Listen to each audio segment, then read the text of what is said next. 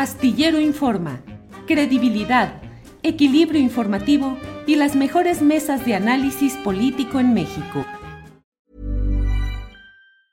It's that time of the year. Your vacation is coming up. You can already hear the beach waves, feel the warm breeze, relax and think about work. You really, really want it all to work out while you're away. Monday.com gives you and the team that peace of mind. When all work is on one platform and everyone's in sync, things just flow wherever you are. Tap the banner to go to Monday.com. When you're ready to pop the question, the last thing you want to do is second guess the ring. At Bluenile.com, you can design a one of a kind ring with the ease and convenience of shopping online. Choose your diamond and setting. When you find the one, you'll get it delivered right to your door. Go to Bluenile.com and use promo code LISTEN to get $50 off your purchase of $500 or more. That's code LISTEN at Bluenile.com for $50 off your purchase. Bluenile.com code LISTEN.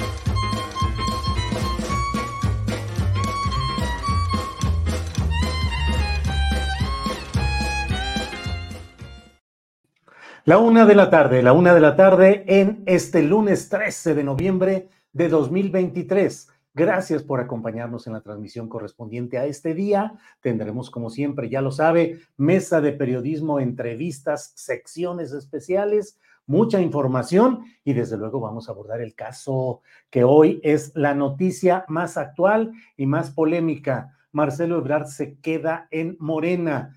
Avisa, anuncia que ha negociado con Claudia Sheinbaum, que en dos ocasiones se reunió con ella y que pues da por satisfechas sus exigencias, que eran altas originalmente y ahora digamos que le parece eh, suficiente un acuerdo de la Comisión Nacional de Honestidad y Justicia de Morena que acepta que las partes llegaron a un acuerdo de conciliación y que por tanto ya no tiene sentido continuar con esa queja. Sin embargo, hay una parte en la cual reconocen que hubo irregularidades en el proceso, pero que se castigará más adelante a algunos de los responsables. Iremos hablando de estos y muchos otros temas y por ello doy la bienvenida a mi compañera Alex Fernanda, que ya está aquí con nosotros. Hola Julio, ¿cómo estás? Feliz lunes 13 de noviembre. Después de la desvelada del otro día, ya iba a ser una broma, pero decirte cómo te fue de desvelo todos esos días, ¿eh? ese día. Pues muy bien, Julio, muy animados. Eh, igual creo que la cobertura salió bastante bien y lo importante es que la nota salió.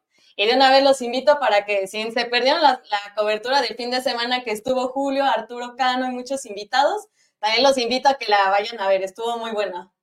Adelante, Alex, ¿qué tenemos en este día?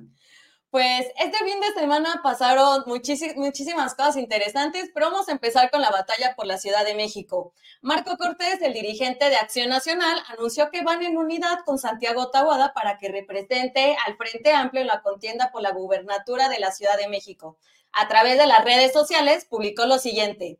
En la Ciudad de México cerramos filas y vamos en unidad con Santiago Tahuada para que encabece los esfuerzos del PAN y del Frente Amplio por la Ciudad de México para corregir el rumbo. Vamos con todo. Vamos a ver el video. Quiero reconocer a Lía Limón, a nuestra alcaldesa de Álvaro Obregón. Primero porque ha sido una gran alcaldesa, pero segundo porque tiene un gran liderazgo y sin duda podría encabezar los esfuerzos. Pero hoy generosamente suma esfuerzos para ganar la Ciudad de México y por supuesto nuestro país con Xochitl Gálvez. Lo mismo hago con Mauricio Tabe. Querido Mauricio, has sido también un gran alcalde. Has dado resultados y nos hace sentir orgulloso que antepongas el interés superior de México y de la ciudad a tu propio interés personal. Mi reconocimiento a Kenia López Rabadán, querida senadora, valiente, chapa adelante. Todos sabíamos que quería ser jefa de la ciudad y algún día lo vas a hacer. pero hoy estás anteponiendo el interés superior, cerrando filas con generosidad. Querida Margarita Zavala, tú me expresaste que estabas lista para donde se te ocupara. Te agradezco tu generosidad y tu trabajo en equipo que hemos hecho en el Grupo Parlamentario de Acción Nacional. Es con la unidad, es con el cierre de filas, es con esta generosidad que vamos a ganar la Ciudad de México y que vamos a ganar el país. Mi querido Santiago Tabuada, hoy tienes en tus hombros una gran responsabilidad. El respaldo de estos liderazgos te fortalece, te apuntala con toda fuerza para encabezar los esfuerzos del Frente Amplio por la Ciudad de México. Vale la pena decir que tenemos con qué. Tú has sido un gran candidato y has sido un gran alcalde sabes dar resultados. Yo estoy seguro que estarás a la altura de las circunstancias y que contigo, mi querido Santiago Tahuada, sin duda vamos a transformar la Ciudad de México y vamos a ayudar a que Xochitl Gálvez sea la presidenta de México. Y para sorpresa de nadie, el PRI emitió un comunicado donde dice lo siguiente, va por la Ciudad de México, no ha designado candidata o candidato para la jefatura de gobierno. En la coalición Va por la Ciudad de México se desarrolla el proceso de selección de su candidata o candidato a la jefatura de gobierno de la Ciudad de México. Aclaramos que en este momento los partidos que integran Va por la Ciudad de México no ha designado candidata o candidato. Las normas establecidas para este proceso señalan que será hasta que se desarrollen las etapas definidas cuando se elija a la o el candidato de la coalición.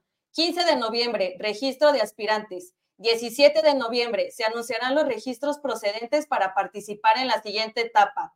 3 de enero de 2024 concluyen las precampañas y se elegirá el candidato o candidata de Va por la Ciudad de México a la jefatura de gobierno de la ciudad.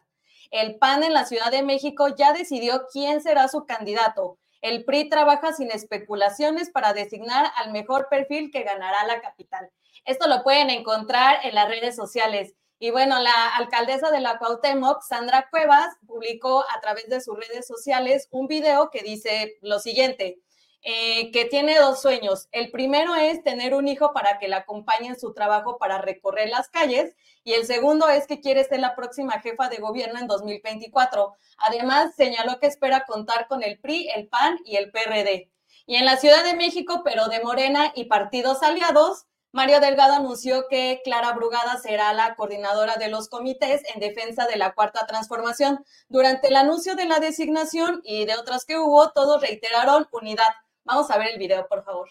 Unidad, unidad, unidad, unidad, unidad, unidad, unidad.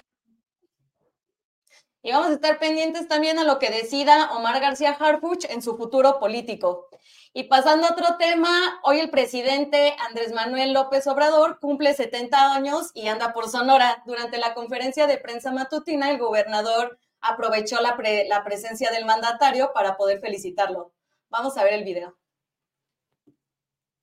Este es el último cumpleaños que usted celebra como presidente de la República y lo hace precisamente aquí en el estado de Sonora. Eh, ratificando con ellos su compromiso, su cercanía, su cariño, particularmente con la etnia yaqui. Quiero, es obligado para mí señalar, presidente, que en la historia de México quedará registrada la, la épica de estos años de transformación nacional basados en la búsqueda del interés popular y nacional. Por todas las lecciones del pasado, las del presente y las del porvenir. Señor presidente, hoy le deseamos un muy feliz cumpleaños.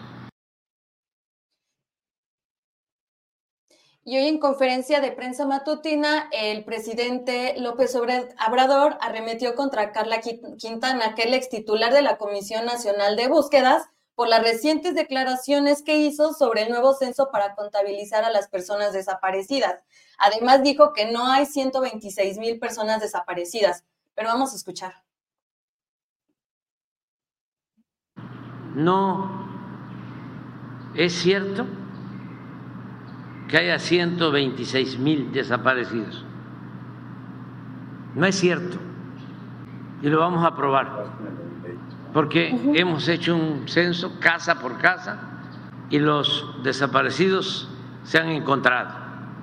Y de manera muy responsable, de mala fe, salían a decir de que habían mil, digo, 120 mil desaparecidos.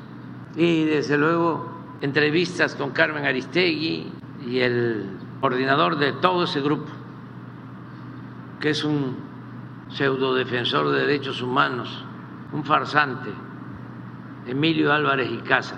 He estado escuchando, hasta presentó la señora Carla un libro sobre el tema y ya le vamos a demostrar de que cuando menos actuó de manera irresponsable. Por otra parte, el presidente criticó que Felipe Calderón y Vicente Fox manifestaran su apoyo al candidato de ultraderecha Javier Milei de Argentina, a quien consideró como un facho. Vamos con el video. Como Fox y Calderón, con Vargas Llosa y otros expresidentes de derecha, apoyan a Milei, Milei de, de Argentina, facho, está hasta en contra del Papa, llama al Papa comunista, ahí está Calderón y Fox apoyándolos. No es nada más lo de México. Hay una internacional del conservadurismo.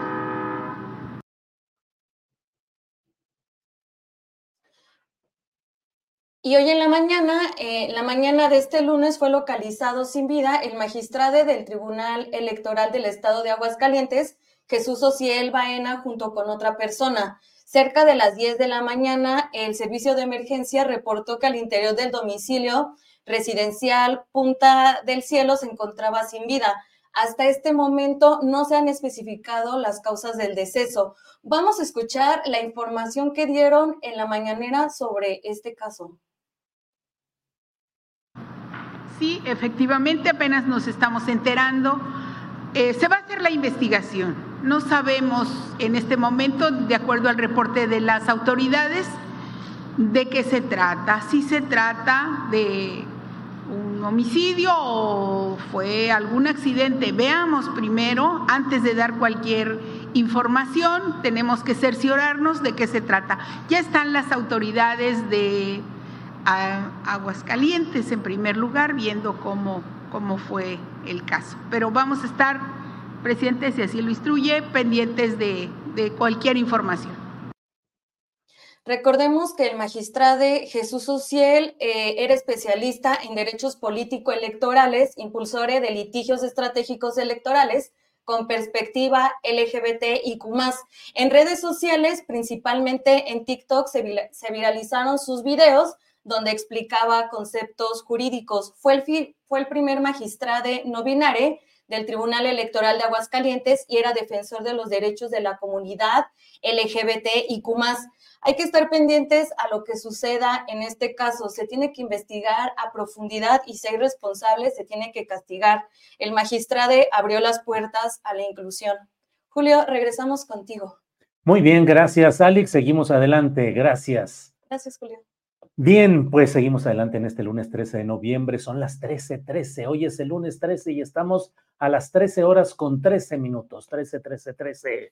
Número de suerte para poder avanzar en el análisis de lo que ha sucedido en este día, en estas horas en las cuales créame que va recomponiéndose, reconfigurándose el mapa político y electoral de una manera trascendente, porque creo yo que va a tener consecuencias importantes en todo lo que implica el futuro político, electoral, social, cívico de nuestro país. Por principio de cuentas, déjeme decirle que el fin de semana, tal como lo reportaron oportunamente tanto Alex Fernanda como Luis Fernando Salas, eh, se dio el proceso interno de Morena mediante el cual quedaron ya definidas las nueve candidaturas a la Ciudad de México y a eh, ocho estados. He dado mi punto de vista con toda oportunidad. A mí me parece que dentro de este proceso em, se sigue buscando el que haya una demeritación de la candidatura de Clara Brugada, quien llegó, entre otras circunstancias, por el empuje, por la crítica, por la acción de grupos de la izquierda electoral, de la izquierda social, grupos progresistas, simpatizantes de Morena, pero sobre todo de una crítica generalizada al perfil eh, de alguien como Omar García Harfush, que ahora está siendo muy elogiado por ciertos segmentos, incluso del morenismo, por su disciplina, por su caballerosidad. Lo escribo en la columna astillero que puede leer usted hoy en la jornada y en otros medios. Digo, es como celebrar al caballeroso personaje que le abrió la puerta a la dama rezagada, que no tenía oportunidad de llegar, pero le abrió el camino. A mí me parece que por el contrario, es un triunfo desde luego de las políticas de género que deben ser impulsadas, que son incluyentes precisamente, y por otra parte, el que más allá de esa súbita conversión de García Harfush en el hombre justiciero de la izquierda, en el personaje superlativo, con las más eh, amplias um, eh, credenciales supuestamente mediante estas encuestas de opinión, que en otras épocas eran acusadas de ser cuchareadas y de servirse para manipulaciones, pero ahora hay un proceso casi de santificación cívica y electoral de García Harfuch. A mí me parece que triunfó la izquierda genuina, que triunfó la que tiene memoria histórica y que con Clara Brugada viene un trabajo intenso de recomposición de todo esto que en el fondo ha sido la inserción de un personaje que tiene ahí su historial eh, policíaco, su historial sin responder y sin precisar lo que sucedió antes y después de la noche de Iguala, en fin, muchas cosas ahí pendientes. Pero por otra parte, mientras esto sucedía, parte de la, de la incógnita, parte del enigma político que se tenía, era el que se refería a qué pasaría con Marcelo Ebrard. No había mucho que eh, mantener la intriga o mantener la intriga teatral, la intriga de suspenso, eh, sí se veía que finalmente Marcelo no concurrió a registrarse en el movimiento ciudadano como aspirante a luchar adentro por la candidatura presidencial, cosa que sí hicieron varios de los personajes que, em, que ahí concurrieron, entre otros, ya lo sabe usted, fundamentalmente eh, Samuel García, que está en un proceso verdaderamente, yo diría, escandalosamente de oportunismo mediático y de un manejo incluso abusivo, preocupante de la presencia de su hija de ocho meses de edad, que así como es eh, reprobable que se usen a los hijos o a los padres para criticar o para señalar eh, discordancias políticas o ideológicas, creo que es terriblemente reprobable que se use a una pequeñita de ocho meses de edad para tratar de dar la imagen, porque finalmente Samuel García y Mariana Rodríguez son imagen. Miren, está esta fotografía de Samuel García en la villa donde fue y escribió, Dios, Virgencita, denos sabiduría y salud. Eso es lo que puso Samuel García en su, em, en su primera eh, señalamiento que le estoy comentando. Luego, eh, hay una fotografía donde anuncia que se registró como precandidato presidencial por MC. Ahí lo tenemos. Ahí puede usted ver, eh, pues, todo lo que es con la niña, ahí cargada con la niña por un lado. Hay quienes dicen que Mariana Rodríguez se ve incómoda, que se ve molesta. Yo, la verdad, a una pareja que usa tanto la simulación mediática y que planea todo en cuestión de imagen, yo no sé si eso sea parte de una estrategia mediática en la cual de pronto eh, la cara hoy un poco reacia de Mariana Rodríguez vaya a convertirse en la explosión de alegría por alguna circunstancia y diga más adelante, sí, yo estaba un poco incómoda, no estaba segura, pero al ver el entusiasmo del pueblo y ver cómo se volcaban, me di cuenta. Es decir, no tengo una convicción de, de que haya de verdad toda esa actitud de aparente molestia.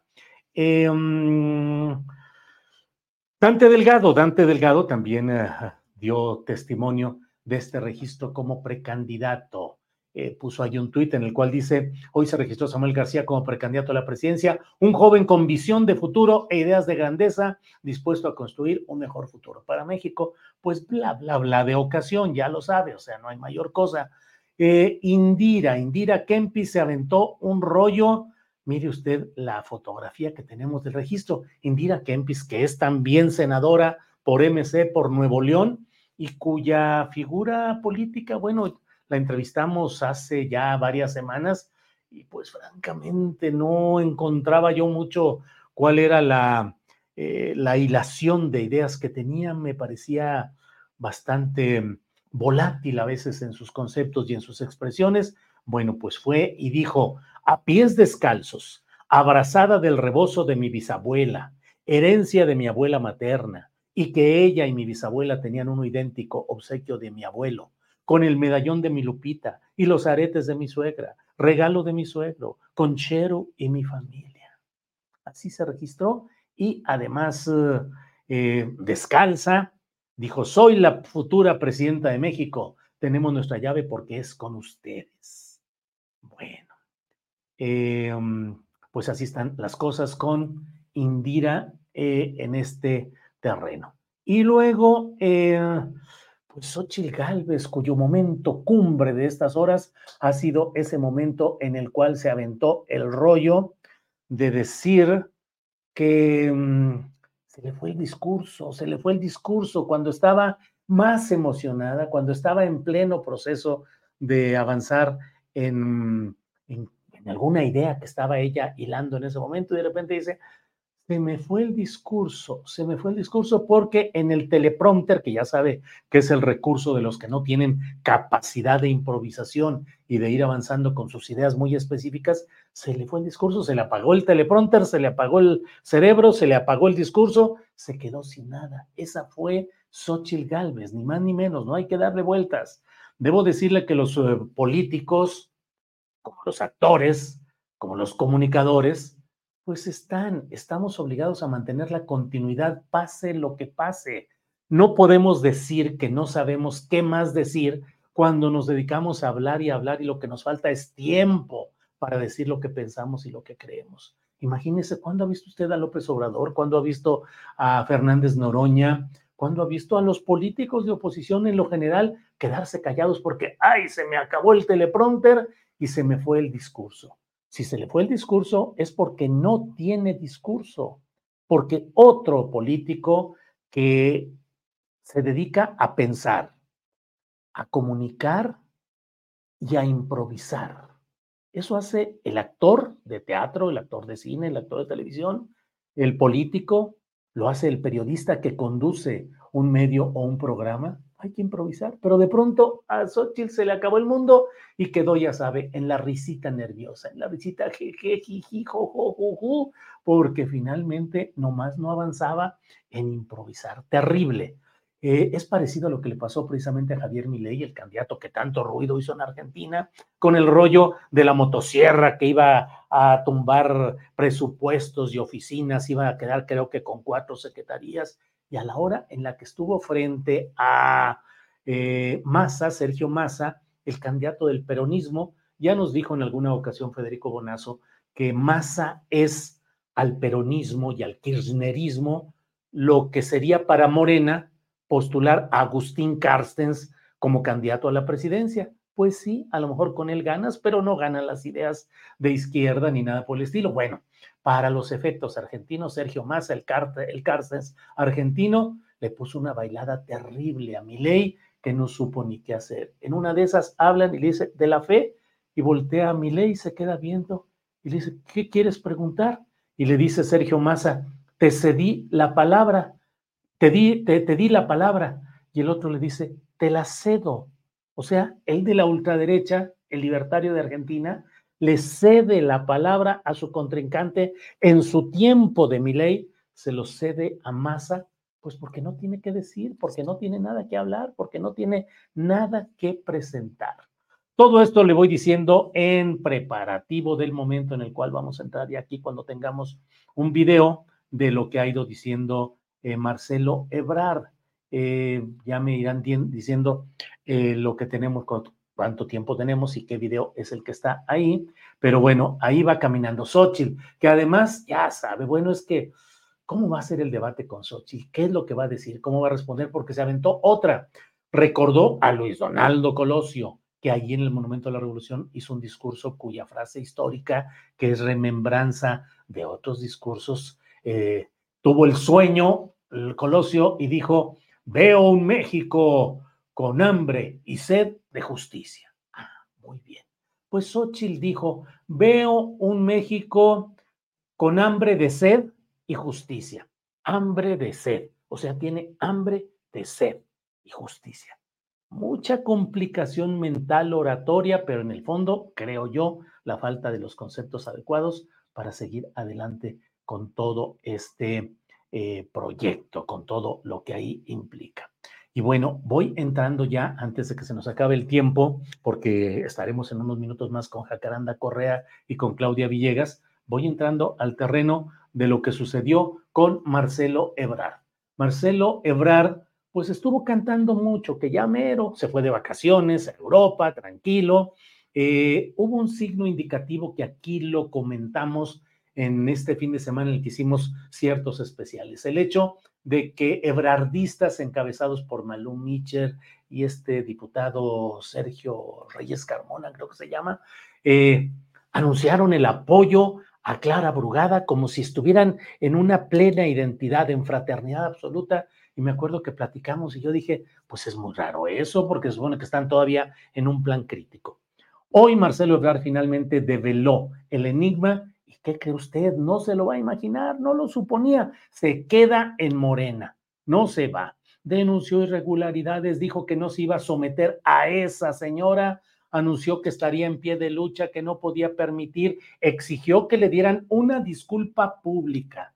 Órale, una disculpa pública, el presidente del partido, Mario Delgado, órale, dijo que quería que se reconociera que había irregularidades graves que afectaban el propio proceso interno de Morena, es decir, que reconocieran que el triunfo de Claudia Sheinbaum había estado cargado de irregularidades trascendentes eh, y que, según lo que trascendió en medios, sobre todo en la versión México del país, pues que iba a, se iba a pedir una cuota de participantes de candidaturas al Senado y a diputaciones federales.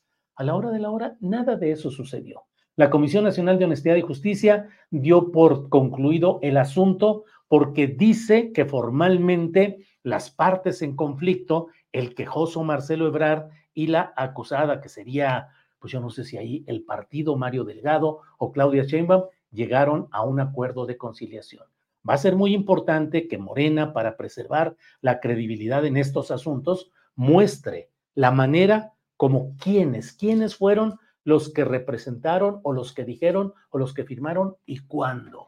Porque de otra manera, pues estamos en una en el escenario de una farsa, de una de un montaje, de una larga simulación.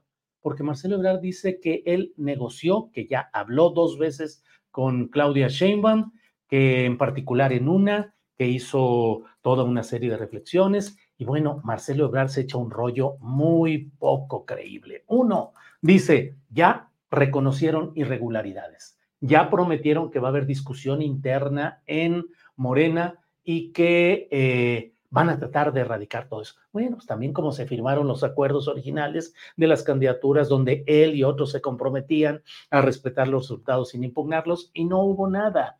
Es decir, la letra partidista en este tipo de cosas es un asunto que más tarde o más temprano se puede cumplir o adecuar u olvidar. El hecho es que Marcelo recula. Marcelo recula y acepta un papel en el cual le dicen que sí hubo algunas irregularidades, que sí se va a castigar más adelante a los responsables y que va a haber un proceso de discusión, de análisis interno para ir viendo cómo mejoran estos procesos. Y Marcelo dice, triunfamos, ganamos, pero además exigimos respeto y exigimos que la gente que ha trabajado en este proyecto tenga espacios de participación en las comisiones de Morena, en las, en, en, las cámaras legislativas, en el Comité Nacional de Morena. ¿Sabe qué? Eso implica un cambio total del estilo de política que se ha mantenido hasta ahora en Morena, donde el estatuto no permite que haya corrientes internas. Recuérdese todo lo que se ha eh, reprochado y señalado en contra de la corriente o del grupo o de, del movimiento de John Ackerman llamado Convención Nacional Morenista, que pues nomás no ha funcionado eh, el hecho de que le den el reconocimiento pleno a, los, a las exigencias y los señalamientos que ha estado haciendo esa Convención Nacional Morenista.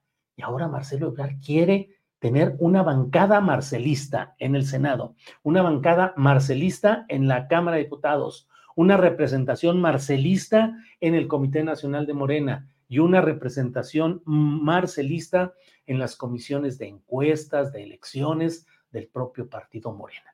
Imagínense que en cierto momento más adelante dijera Marcelo, pues ya saben de que no me parece que estén cumpliendo todo, yo creo que llegó un momento de decir adiós y ya me quedo con mi bolsita de diputados, de senadores y de representantes en, en los movimientos de Morena y me voy con ellas y empiezo a construir mi partido marcelista, porque además Marcelo también dice que él quiere ser presidente de la República y bueno, pues en 2030 estará preparando ya una candidatura que a mí me parece que podría ser cronológicamente un poco tardía, pero bueno, está el primer destape de este punto. Menosprecia y relega a Mario Delgado. Deja en una situación endeble a la Comisión Nacional de Honestidad y Justicia, al menos mientras no se muestren en tiempo y forma las actas y los procesos internos correspondientes. Y por otra parte, eh, pues coloca a la propia Claudia Sheinbaum en una situación que puede leerse como un acto de recolectar eh, divisiones o riesgos de división interna para ganar la próxima presidencia. De acuerdo, un político tiene que hacer eso, pero por otra parte, también está el punto delicado de que esto puede ser entendido como una forma de debilidad. Es decir, después de lo que ha pasado con García Harfush, después de este acuerdo con Claudia Sheinbaum, qué es lo que va a suceder, cómo van a poder procesar todo esto. Eh, a mí me parece que son algunos de los puntos que tenemos que tomar en cuenta. Toda esa historia de que si el MC y que se le iban a abrir y que espérense y el día del registro, pues ya estaba negociado, ya estaba hablado, ya hay una especie de pacto. Marcelo Ebrard pues echa frases como todo político. No cambiaré, seguiré sosteniendo mis mismos principios. Pues sí, los principios del acomodo, los principios de la presión. No puedo dejar de pensar en Manuel Camacho Solís y em, en Manuel Camacho Solís y todo aquel proceso de descomposturas, incertidumbre, peleas por el poder mayor que se dieron con Manuel Camacho contra Luis Donaldo Colosio. No puedo dejar de pensarlo viendo a Marcelo Ebrard hacer este tipo de cosas. Creo que perdió una gran oportunidad, que pudo ser un referente de una oposición y de un gran segmento de clase media y de personajes que estarían dispuestos a apoyar a alguien que tiene eficacia como funcionario, que tiene factores oscuros, línea 12, entre otros, y muchos más, pero que eh, creo que va a generar eh, un ambiente de incertidumbre, eh, apelar a la madurez de Morena para que lo reciban, para que no haya rechiflas, para que no haya críticas y exigencias, pues ya iremos viendo qué es lo que hay ahí. Bueno, vamos a avanzar, vamos a seguir adelante con nuestra, déjeme ver por aquí, vamos a seguir adelante con nuestra información. Ya está, ya está Caranda Correa para poder platicar con ella. Gracias por acompañarnos en todo este rollo que me aventé. Y vamos de inmediato con Jacaranda Correa. Jacaranda, buenas tardes. Hola, mi querido Julio, qué bonito estudio. Pues Estrenando, muy bien. No, hombre, es que aquí nos invita Arturo Santillán, que es eh, el estudio de, de él, donde nos recibe cuando ando aquí por la Ciudad de México. Pero, pues sí, muy bonito, así es. Ya te queremos acá de planta, mi querido Julio, ya, no te regreses más. ¿Cómo ves? adiós, Guadalajara, me quedo de Chilango. No, hombre, imagínate, allá está Gelitos que me, me zumbas y me quedo por acá. ¿Verdad? Pues Ay, pues oye, Julio, cuánta información. Yo la verdad no sabía ni por dónde empezar porque hay un montón de cosas interesantísimas, pero bueno, pues más bien hay que hablar de lo que aquí hemos comentado ya desde hace varias semanas, ¿no? Este día sobre el tema de la paridad de, género. Y pues se cumplió lo que dijimos aquí, ¿te acuerdas? ¿No? Que era muy probable que el criterio de paridad de género iba a aplicar sobre todo en, pues, en, la Ciudad de México que estaba tan, tan caliente y tan, pues, eh, pues tan movida, ¿no? Por, por, la, por la candidatura de, de Omar Harfush. Y bueno, pues sí, fue este, utilizado este criterio de paridad que déjame decirte, este, mi querido Julio, yo vi una cantidad de argumentos, bueno, si eso se le puede llamar argumentos, más bien ahí, ideas lanzadas eh, con, una, con un gran desconocimiento de lo que es la paridad de género, argumentos, ideas machistas, misóginas, o sea, eh, con mucha violencia, este, mi querido Julio, y eso la verdad es preocupante.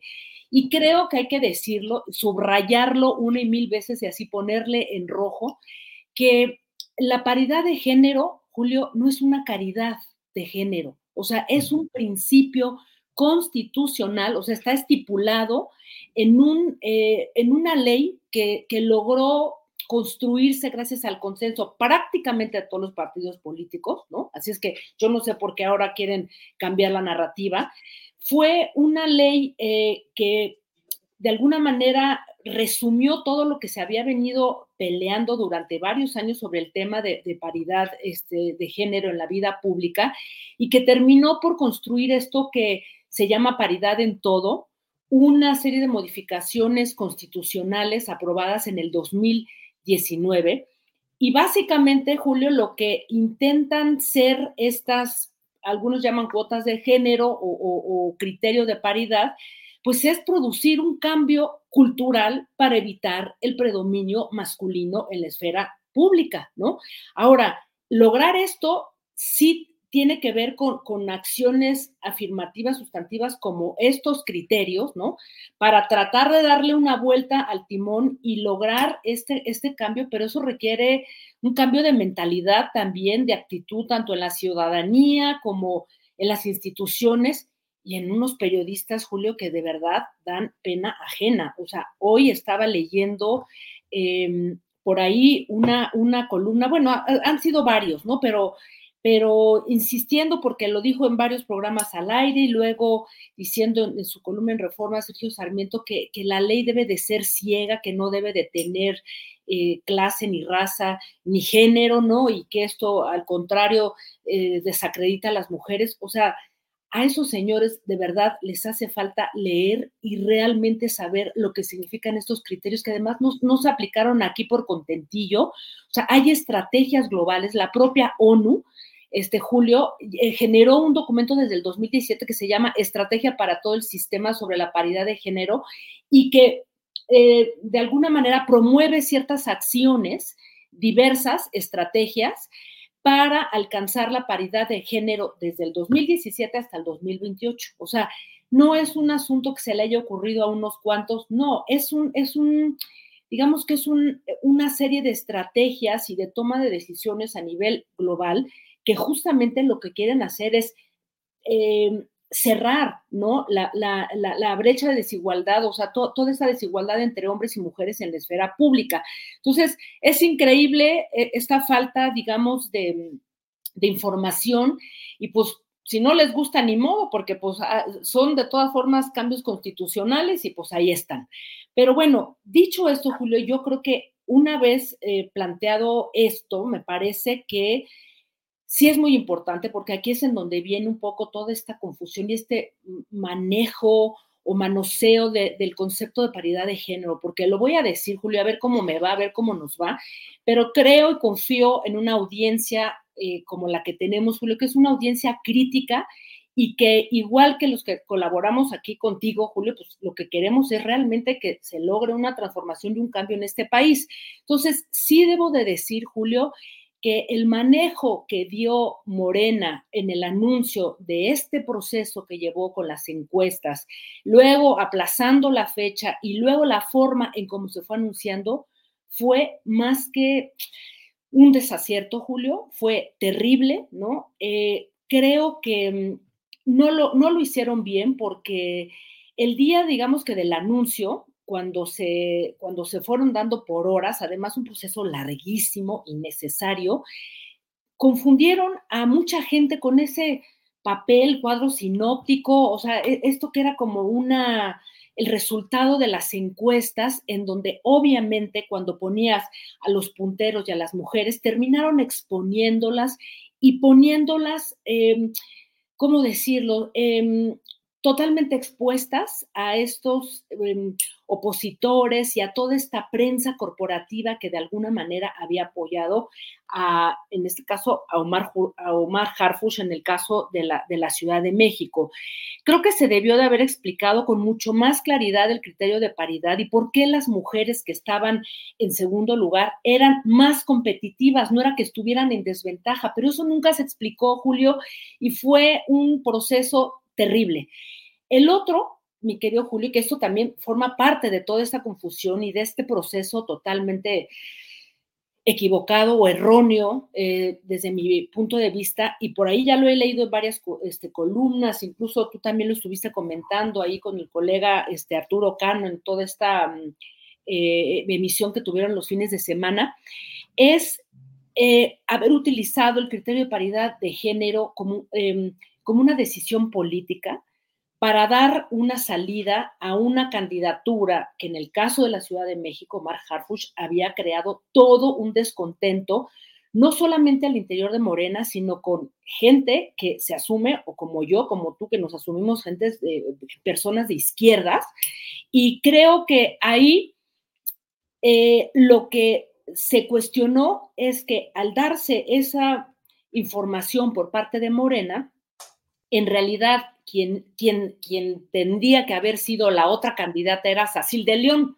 en Chiapas y no Brugada, ¿no? O sea, entonces eso volvió a generar más confusión. Y finalmente, este, mi querido Julio, y creo que aquí viene, este es como el antecedente de todo este problemón, creo que fue muy buena idea, ha sido una, ha sido una muy buena idea esta, esta idea de, de la contienda interna en Morena pero es una idea que no tiene dientes, que no tiene una manera realmente de, compartir ideas, ¿no? En quienes compitieron por esas candidaturas a coordinadores, ¿no? Por parte de Morena, porque eh, de entrada, la primera pregunta es, ¿cómo supondrían que iban a elegir a las mejores y a los mejores candidatos sin debates, mi querido Julio? O sea, no hubo debates para estas candidaturas y al no haber debates, se le abrió la puerta, pues ahora sí que como dice el presidente, a las machincuepas, ¿no? Y a una cantidad de, mm, pues, movimiento de recursos públicos, porque lo vimos, o sea, de dónde salieron espectaculares,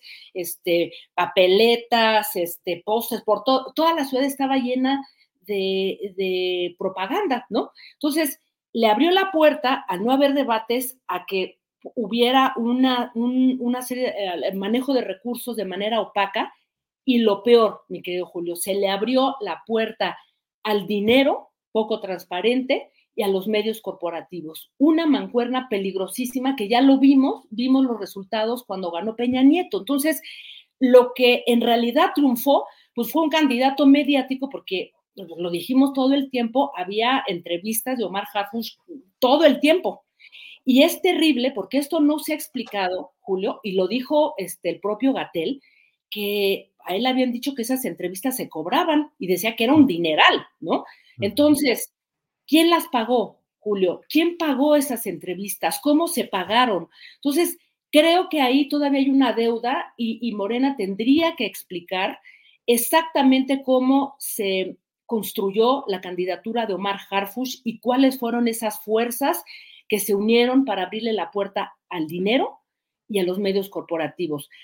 Lo último con lo que yo eh, cerraría, Julio, después de estas reflexiones, es más allá de los errores, más allá de lo que se tenga que, que arreglar eh, y reflexionar sobre todo este proceso y lo que se ha aplicado a nivel de la, de la paridad de género, me parece, Julio, que sobre todo en la Ciudad de México quedó totalmente demostrado y coincido plenamente en lo que has dicho hace un instante, en que las izquierdas están vivas y que las izquierdas van más allá de Morena, de las cuotas partidistas, que las izquierdas, que todas aquellas personas que buscamos realmente que se cambien y se transforme el estado de las cosas, finalmente eh, opinamos, hablamos, reflexionamos sobre una candidatura que creíamos un agravio para un movimiento que se dice progresista. Así es que en ese sentido, en lo que a mí corresponde, yo me quedo pues contenta viendo que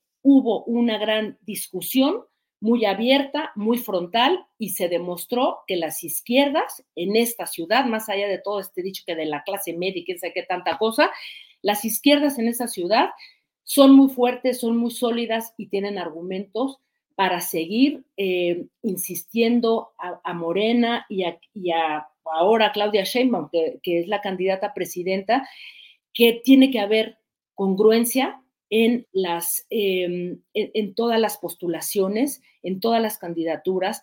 Basta de pragmatismos, Julio, que solamente pues dejan ver, como decía Groucho Marx, no, estos son mis principios si no les gustan, aquí tengo otros.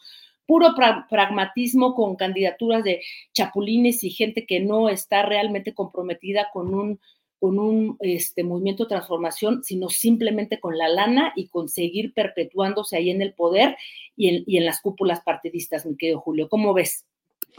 Celebro mucho que hayas hecho este análisis que es uh, absolutamente congruente con tu forma de pensar y con tus eh, permanentes exposiciones eh, muy inteligentes y muy precisas y muy eh, adecuadas, de veras, porque creo que develas y expones muy bien todo lo que ha sido este esta cobardía política que se dio en ciertos segmentos de Morena y de su estructura de élite, que no fueron capaces de defender, sostener la nobleza del propósito de la paridad de género, sino que lo usaron como un instrumento para acomodos facciosos, grupales, para arreglos de vulgarización política que le han causado daño a un proceso que es de las izquierdas, que es el de la inclusión y es el de la mayor participación de las mujeres en los espacios electorales.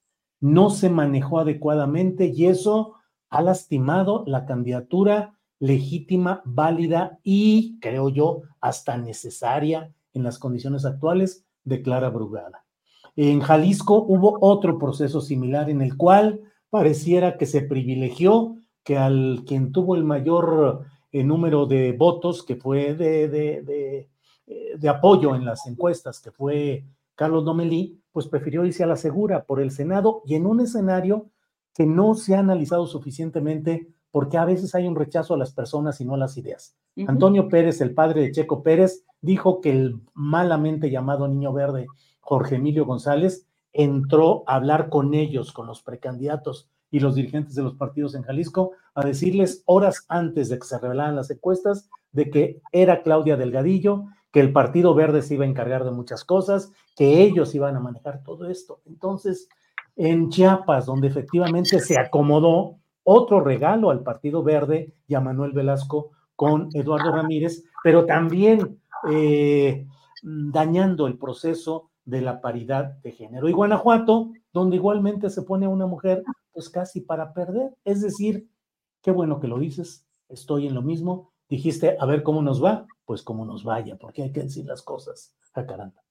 Así es, este, mi querido Julio, lo, lo has dicho y lo, y, lo cierras muy bien, porque creo que defender este, este criterio de paridad de género es muy importante y lo que es más importante es digamos que manifestarse eh, contra la manera en que fue usado. Vamos a ver ahora cómo va a reaccionar el, Frente Amplio este que va los próximos días también a, elegir, no sabemos de qué manera, a sus candidatas y candidatos. Vamos a ver ahí cómo, cómo aplica esto que por ahí un, usuario en Twitter le llamaba el, el, Prian, el Priankestein. Entonces vamos a ver cómo cómo salen ahí las candidaturas y cómo vienen también después las otras de Morena, porque esto apenas empieza, ¿eh? Faltan pues un montón de cargos este, de elección popular, así es que vamos a ver, mi querido Julio, pero es muy interesante la forma en cómo hemos ido aprendiendo y cómo se han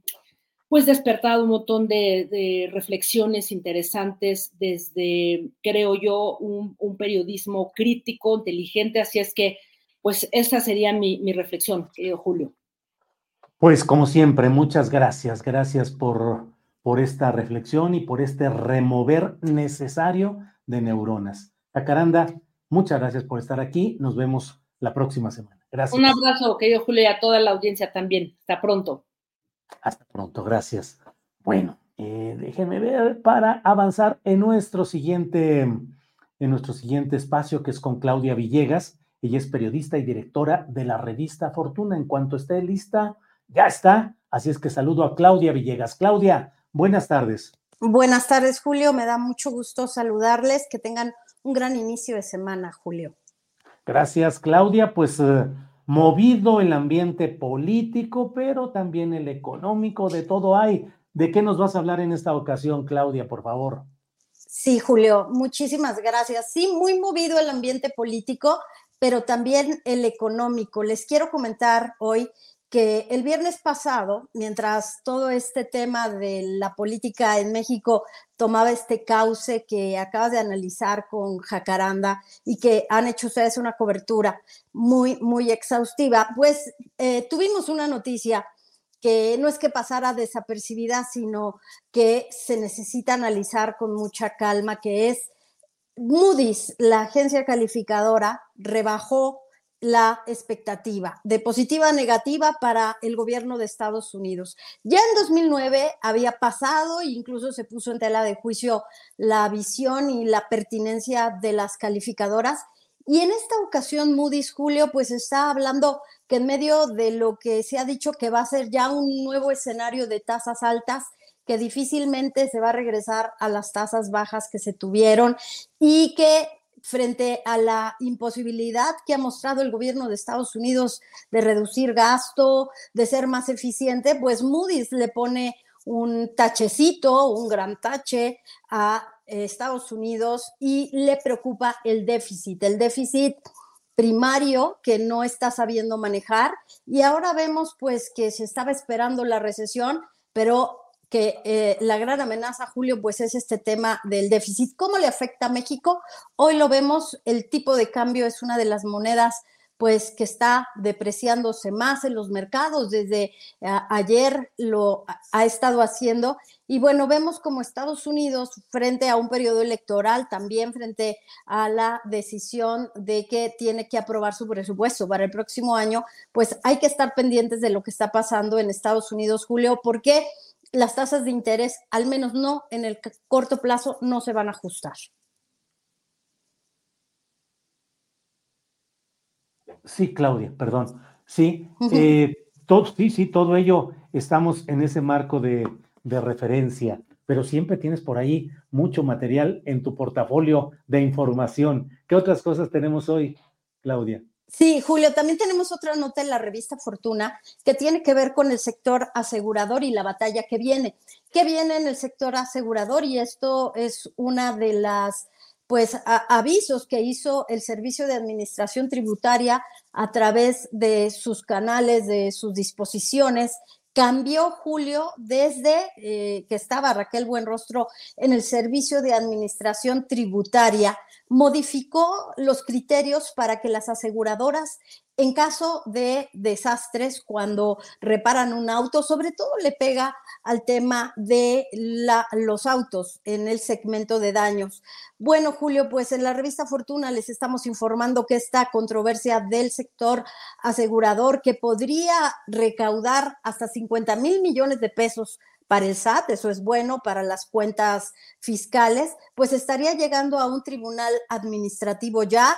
Ya hay varias agencias de, eh, aseguradoras que están en pie de defender lo que ellos consideran es un derecho legítimo a poder hacer deducibles estos gastos que hacen cuando se mitiga un siniestro de autos. Eh, el, SAT lo que dice es que incluso sería retroactivo seis años atrás y hay un estudio del Colegio de Actuarios que dice que al menos 50% de un universo de 100, de un poquito más de 100 aseguradoras, estarían teniendo serios problemas en su eh, nivel de reservas, en su capitalización técnica, Julio, y llega en un momento muy fuerte esto de que llegue al tribunal eh, administrativo, quizás llegue a la Suprema Corte de Justicia, cuando tenemos el tema de Acapulco, hay mucho hermetismo en el sector asegurador, no quieren hablar mucho del tema porque tienen esperanza de poder seguir negociando. Ellos aceptaron pagar el total de los daños de autos, aunque no fuera por lo que establecen sus contratos, le van a pagar a toda la gente en Acapulco cuando reporten que hay una pérdida por el huracán Otis pero este caso seguramente llegará a la Suprema Corte de Justicia, Julio. Incluso se piensa que algunas aseguradoras podrían invocar capítulos del TEMEC para decir que es como una especie de expropiación de sus eh, números y de sus márgenes, Julio. Híjole, pues está complicado el asunto, si es que puede llegar a ser incluido en ese esquema donde, pues, cómo hemos ido saliendo de los riesgos de confrontaciones o litigios en el marco del tratado comercial. Ahí tenemos todavía algunos asuntos pendientes, Claudia. Sí, eh, justo Julio, será durante los próximos meses cuando la secretaria de eh, Economía, Raquel Buenrostro, que ya ha dicho que estamos en medio de un periodo especial por el ambiente político, también en Estados Unidos con el tema del maíz, con el tema pues del petróleo, del gas, del diésel con grado ambiental. Y este tema de las aseguradoras que las tiene muy inquietas porque primero tuvieron la pandemia, luego viene Otis y sí Moody's ha dicho que algunas aseguradoras, volviendo al tema Julio, eh, creo que sí podría haber riesgo de que algunas aseguradoras eh, quebraran. Hay algunas en autos que han estado portándose mal con los usuarios, no sabemos si se están pertrechando para no cumplir con los daños, pero este es un tema que, aquí les puedo confirmar, Julio, sí está inquietando mucho. Han buscado al SAT, a la Secretaría de Hacienda, pero son 50 mil millones de pesos que quiere cobrar el SAT para el próximo año. Claudia, reserva de cualquier otro tema que quieras tú agregar, ya sabes que siempre estamos atentos, pero no puedo dejar de comentar contigo, eh, aunque es un tema de Argentina, pero ayer se dio el debate entre Milei y Massa. Y es un debate que tiene ciertos ribetes interesantes para México, porque Milei es el candidato libertario de extremo respeto al libre mercado, que, mm, oh. que no pudo, que no pudo sostener sus tesis ante Sergio Massa, que es el ministro de Economía, que es como la derecha del peronismo, pero que le puso un baile a Milei porque mi ley es mucho el escándalo. Voy a quitar todas las secretarías, me voy a quedar con cuatro los ministerios, motosierra, voy a y que va a dolarizar la economía y mil cosas. Y a la hora de confrontarlo con un experto real, con un hombre, digamos, de Estado, un político profesional, se estrelló y bueno, quién sabe si gane la presidencia, pero al menos ayer fue muy impactante. Eso nomás te pido tu comentario sobre la estridencia oratoria de campaña las propuestas llamativas de cambios profundos y la realidad eh, de alguien que opera la Secretaría de Economía, en este caso el ministro de Argentina. ¿Qué opinas de todo ello?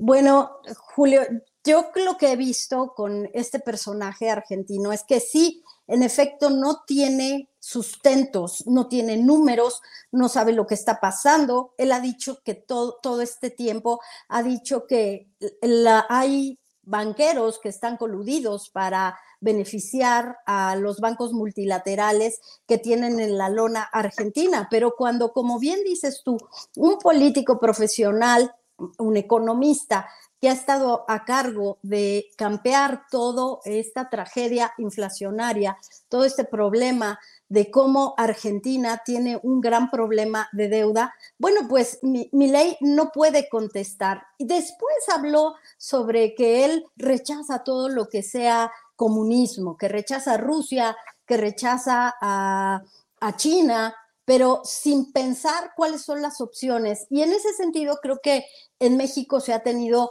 un gran respeto de no mezclarlo ideológicamente. Y es precisamente lo que yo en redes sociales he sostenido, Julio. no se vale mezclar la ideología solo por ser popular para decir yo voy a resolver esto. Bueno, ¿cómo lo vas a hacer? ¿Cómo prácticamente lo vas a estar aterrizando? Entonces creo que pues quedó muy claro, Julio, que aunque aquí algunos políticos le manifestaron su apoyo, Vargas Llosa también lo dio. Tuvimos algunos periodistas eh, que estuvieron muy pendientes de estas declaraciones. Hemos visto cómo ley se va desinflando porque no tiene los argumentos. No todo es sí, eh, eh, ciudadano argentino, estás muy enojado porque te está pegando la inflación y la clase media en Argentina está sufriendo, pero bueno, prácticamente cómo lo vas a hacer, Julio. Yo coincido contigo, no supo contestar y creo que eso es una buena lección para nosotros en México, que tenemos que cuidar mucho que esa estridencia, y me refiero, por ejemplo, Julio, a las primeras declaraciones que tuvo Xochitl Gálvez en una entrevista con Bloomberg, que yo sé de muy buena fuente que a los empresarios los dejó muy preocupados cuando ella hablaba de yo quiero un peso fuerte, débil, y habría que buscar cómo hacerlo cuando el tipo de cambio con eso iniciamos el comentario, querido Julio. El tipo de cambio está sujeto ya a otros eh, eventos, como por ejemplo la baja en la eh, perspectiva a Estados Unidos, Julio. Bien, pues eh, Claudia, gracias por este comentario sobre ese caso tan peculiar de lo que sucedió ahí. si hay algo más, Claudia, adelante, por favor y si no, agradecerte como siempre la, posibilidad de estar aquí. Adelante, Claudia. Claro, Julio, no nada más invitarlos hoy en la noche, Economía Social. Se solicitan ingenieros, ingenieras, sí hay talento en México y pues nada más darte un dato, Julio. Con el crecimiento que tuvo Hidalgo, con el crecimiento que tiene Estado de México y la Ciudad de México, estos tres estados ya concentran el 25% del PIB mucho más de lo que puede tener Jalisco y Monterrey, en donde está Movimiento Ciudadano. Entonces vamos viendo cómo también las inversiones, el nearshoring está cambiando el mapa económico, pero también político, y de eso vamos a platicar hoy. Híjole, qué interesante, qué interesante. Bueno, pues nos vemos a las 8 de la noche con Claudia Villegas y su equipo de la revista Fortuna en el canal Astillero, hoy a las 8 de la noche. Claudia, como siempre, muchas gracias por estar aquí. Al contrario, Julio, una excelente semana. Gracias. Gracias. Hasta luego. Bien, pues vamos a seguir adelante. Gracias a Claudia Villegas y vamos a, continuar con nuestra mesa de periodismo que hoy sí está, pero cargadita la información. Está cargado todo lo relevante de este día. Así es que por Everyone knows therapy is great for solving problems, but getting therapy has its own problems too, like finding the right therapist fitting into their schedule, and of course, the cost. Well, BetterHelp can solve those problems. It's totally online and built around your schedule. It's surprisingly affordable too. Connect with a credentialed therapist by phone, video, or online chat, all from the comfort of your home. Visit betterhelp.com to learn more and save 10% on your first month. That's BetterHelp H E L P. Burrow's Furniture is built for the way you live. From ensuring easy assembly and disassembly to honoring highly requested new colors for their award winning seating, they always have their customers in mind. Their modular seating is made out of durable materials to last and grow with you. And with Burrow, you always get fast, free shipping. Get up to 60% off during Burrow's Memorial Day sale at burrow.com slash ACAST. That's burrow.com slash ACAST. burrow.com slash ACAST. Tenemos una pequeña eh, cortinilla de presentación y regresamos en segundos ya para estar en nuestra mesa de periodismo.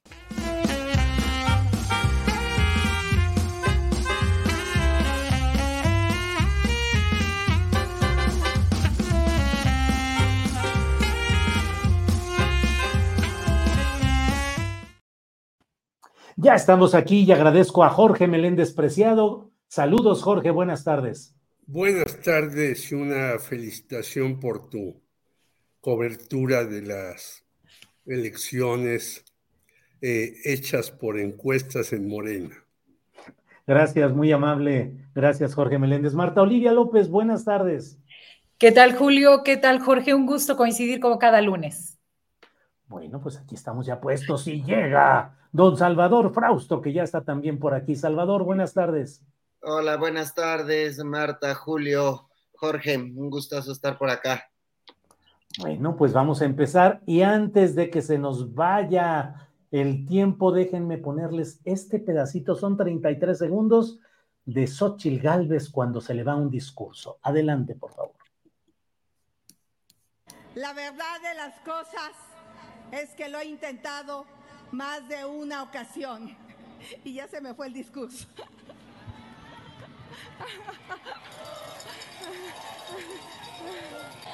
Como ya no hay discurso, voy a improvisar.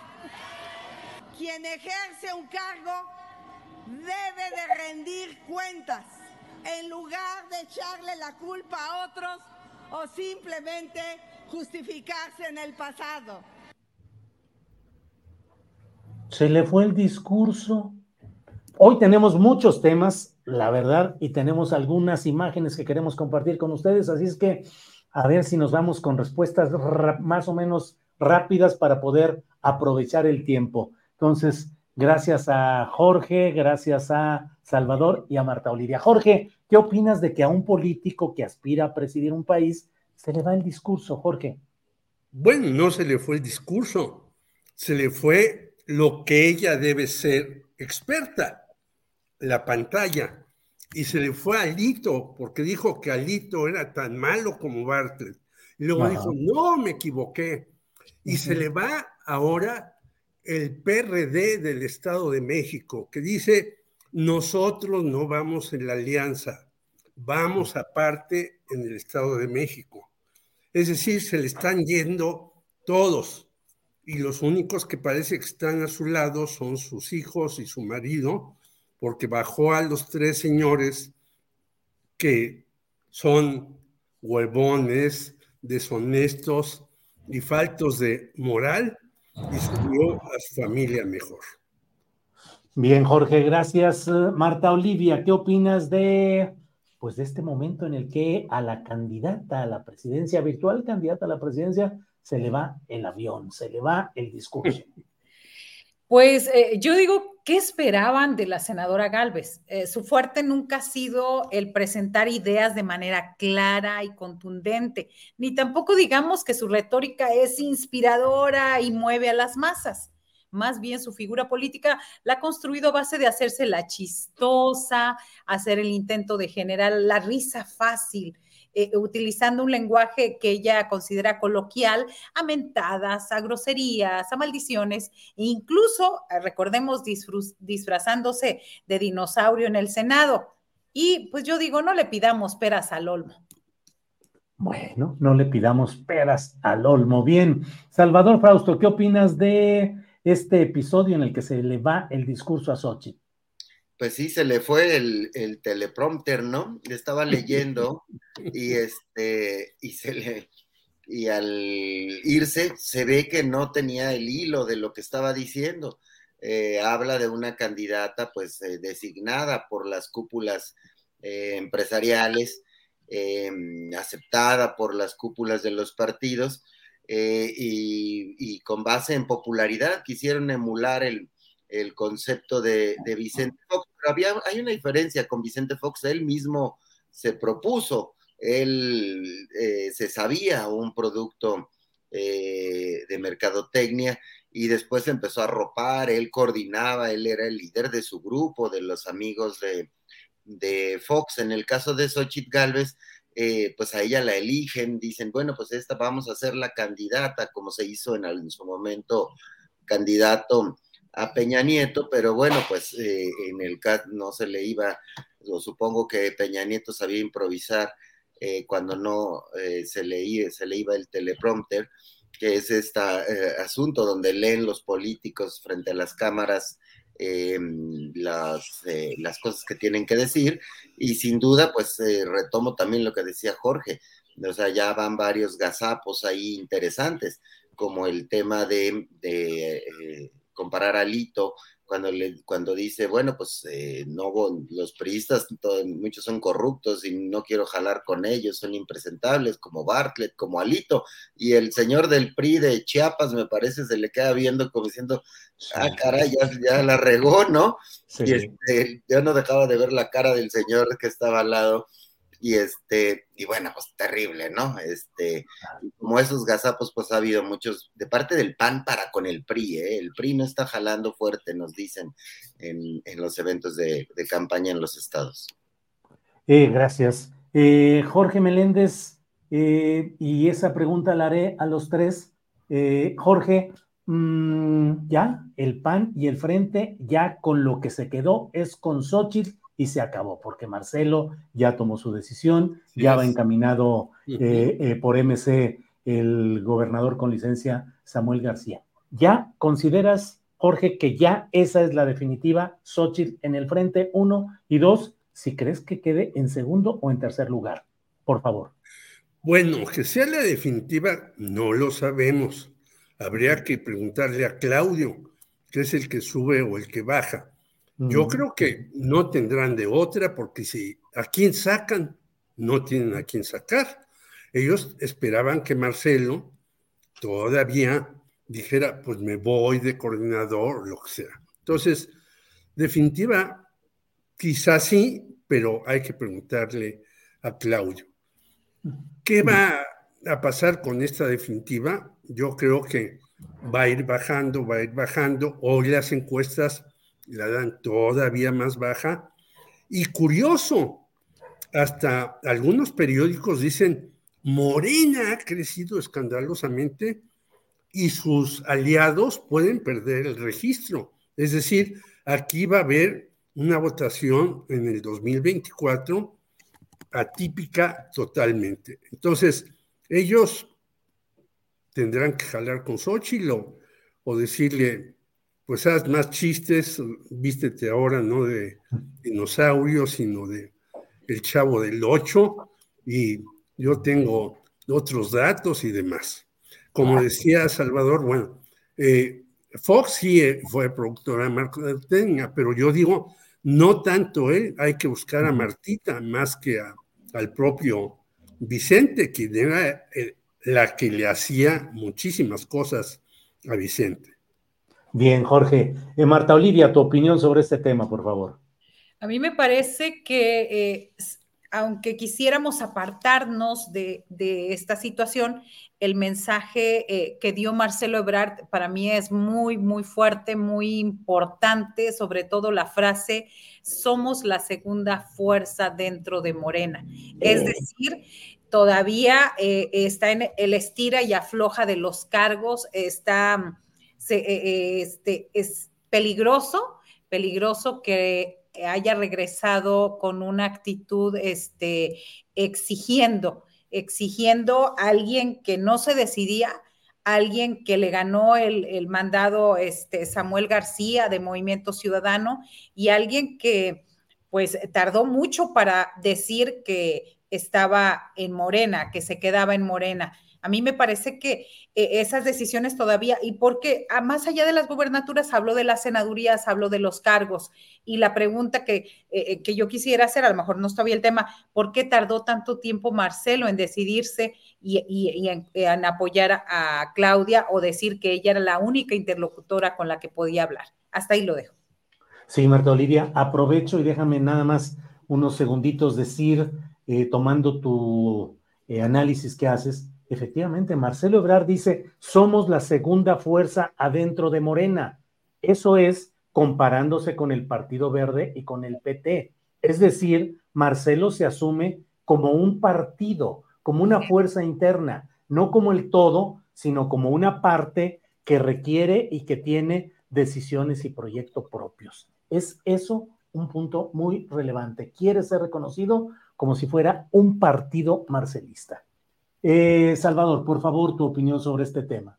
Sí, y es justo muy peligroso para que terminen de aceptar a Marcelo esa idea que tiene como de corriente interna, ¿no? Porque fue eh, precisamente el fracaso o una de las razones del fracaso del PRD, las llamadas de tribus, y en los estatutos de Morena está que no pueden crear grupos internos, eh, no pueden jalar por su, por su cuenta, y él pues ya tiene su asociación civil, se asume como una fuerza eh, propia y eh, es precisamente una de las razones por las cuales eh, se pusieron esas reglas. Pero entonces me parece que finalmente Marcelo toma una decisión eh, la mejor para él eh, dentro de los escenarios que tenía, o era candidato presidencial, seguramente perdedor por Movimiento Ciudadano, coordinador de campaña de una campaña perdedora, o eh, un espacio en el legislativo, en el Senado, o por lo menos ya en estar dentro del movimiento ganador,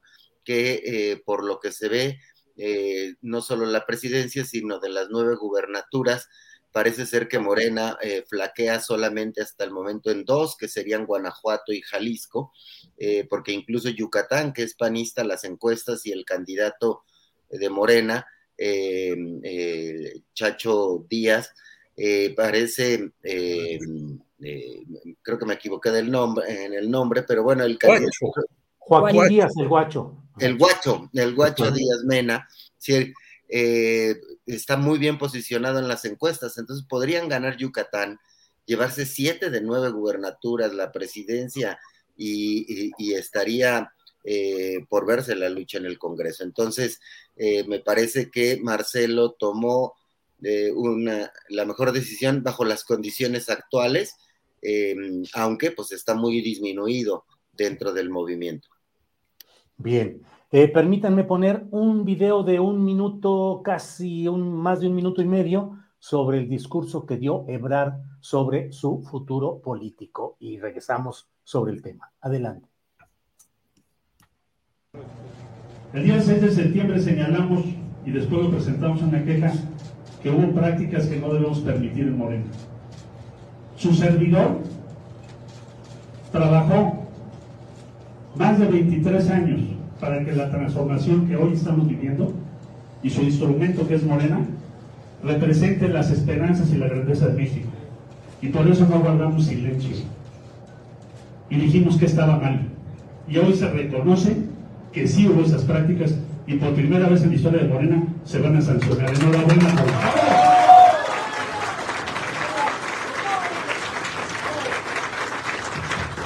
para todas las personas que nos han acompañado en esta lucha.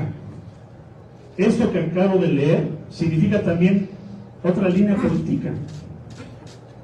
Es decir, aquel que dice que está mal, aquel que señala cuál es la violación a los estatutos, aquel que propone, que dice que mantiene sus convicciones, se, va a hacer respetado.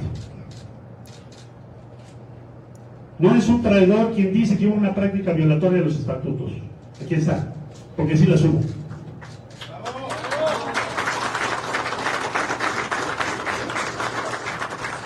El oportunismo anida en el silencio, no en la convicción. Aquí no hay oportunismo, aquí hay gente recta, íntegra. Por eso estamos aquí. ¿Qué pasó? ¿Qué estábamos esperando con esta respuesta?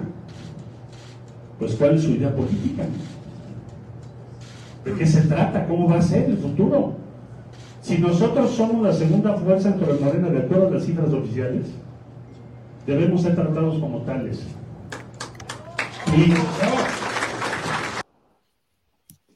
30 segunditos más, solo para escuchar sobre el entendimiento que dice con Claudia Sheinbaum. Adelante.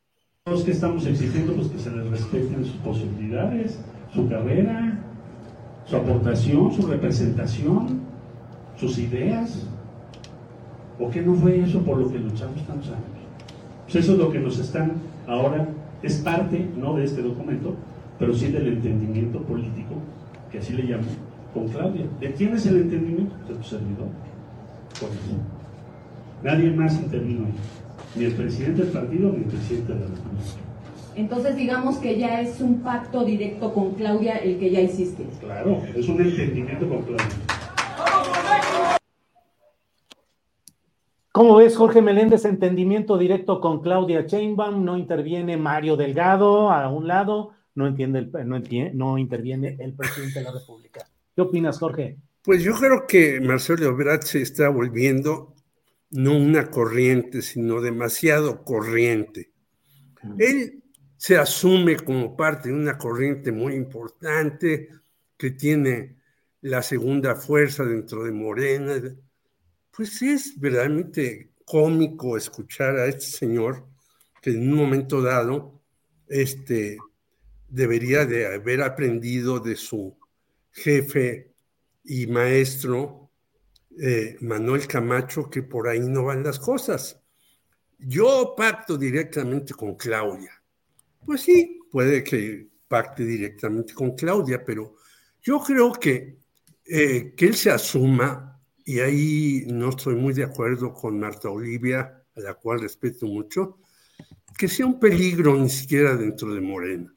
Yo creo que un señor que tardó tanto tiempo en decidirse qué hacer, lo único que hace es que sus personajes muy cercanos le pierdan el respeto y eh, vayan por un lado o vayan por otro. Y se pierde el respeto a sí mismo, aunque esté ahí en un hotel. Fíjense ustedes, nuevamente volvemos como en las encuestas a los hoteles de lujo para decir una arenga política. ¿Por qué no citó, por ejemplo, en la plaza pública a toda su gente para darle ese mensaje? Y no lo hizo en un hotel.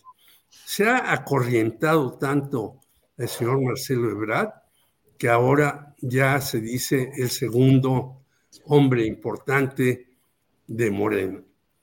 Está incluso arriba de López Obrador, porque López Obrador no se ha ido de Morena.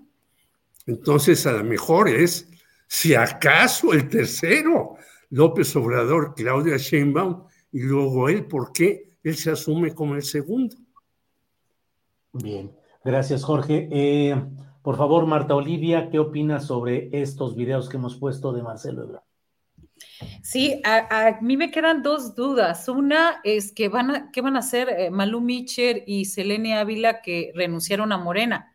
Es decir, esta indecisión, este tiempo en lo que Marcelo no se decidía qué va a pasar con ellas y qué va a pasar, y las tomo como referencia porque eh, ellas, eh, como ellas, hay mucha gente que creyó en Marcelo y que empezó a alejarse y que en algunos estados los empezaron a hacer el feito y demás en mismo Morena. Ese es por una parte. Y el otro, la determinación o este tuit que dice que eh, escribió Citlali Hernández en dos sentidos. Dice, primero, este, no podemos negar que hay cosas que como partido se deben de mejorar dijo ella, sería fallar a la verdad, tanto como negar que el resultado de la encuesta dio como ganadora a la doctora Claudia Sheinbaum. Entonces, pues podría yo resumirlo como sí se, sí hubo irregularidades, pero poquitas, ¿no? Entonces, esas son eh, ahora sí que mis consideraciones en ese sentido de qué, qué va a pasar con los que se fueron, cómo va a construir. Y el otro, el otro detalle con Marcelo es, él está hablando eh, hacia donde Morena tendría ahí un faltante que es la clase media. Él se está banderando ya como un personaje dentro de Morena que sí escucharía esa clase media. Entonces ahí podría responder acerca del lugar y por qué no en un, en un lugar tan uh, popular como pedía Jorge. Bien, eh, por favor, Salvador Frausto, tu punto de vista. Sí, me parece que la siguiente lucha es por las posiciones en el, en el Congreso, en las cuales eh, el movimiento eh, de Claudia, el movimiento Morena, va a necesitar em, políticos de oficio político que sepan negociar, que sepan em, eh, tender puentes hacia las otras fuerzas políticas, y ahí viene la gran lucha en Morena interna es decir, mientras Claudia salga a buscar el voto, se tienen que repartir el pastel eh, a nivel legislativo y a nivel los congresos locales que van a estar en disputa. Y ahí es donde viene, me parece, la siguiente lucha de Marcelo. Se ve descompuesto en la arena eh, política, tratando de, en la arena popular, digamos, tratando de, de, hacerse ver como un líder con arrastre de masas. Sin embargo, su fuerte, al igual que el de Ricardo Monreal o el de Adán Augusto López, que son tres personajes relevantes dentro del movimiento de regeneración nacional que compitieron y perdieron contra Claudia Sheinbaum, me parece que se van a reconstituir, van a conseguir espacios en el, en el Congreso y que eh, de esa composición va a ser muy importante ver qué posición tienen el ala moderada de Morena. A mí en lo particular me parece importante que tengan un espacio em, eh, destacado eh, con algún tipo de, contrapeso y con algún tipo de función em, clave, importante en los congresos para negociar con las eh, fuerzas políticas, otras fuerzas políticas y con las mismas fuerzas políticas internas. Así que ahí el valor de, de Marcelo, de Adán Augusto y de Ricardo Monreal puede volver a, posicionarse, porque si el partido queda solamente en manos de los duros, eh, me parecería muy complicado que navegue eh, a buen puerto el próximo sexenio. Bien, gracias. Gracias. Em, Jorge Meléndez, la pregunta ahí es, ¿cómo viste el proceso en el cual Omar García Harfuch fue quien tuvo la mejor calificación según las encuestadoras y según todos los puntos que se dieron a conocer ahí, eh, y queda eh, Clara Brugada por eh, paridad de género, por los criterios, las reglas relacionadas con la paridad de género. Em, ¿Piensas que quedó bien Clara Brugada o queda, digamos, desgastada o lastimada por la manera como se resolvió esto en Morena? Y si crees que, García Harfus queda dañado desgastado o potenciado en este episodio. Jorge. Yo creo que Clara eh, no queda dañada, sino va a ser fortalecida por Claudia y va a ser fortalecida en la medida en que los candidatos a senadores de Morena en la Ciudad de México sean hombres que jalen.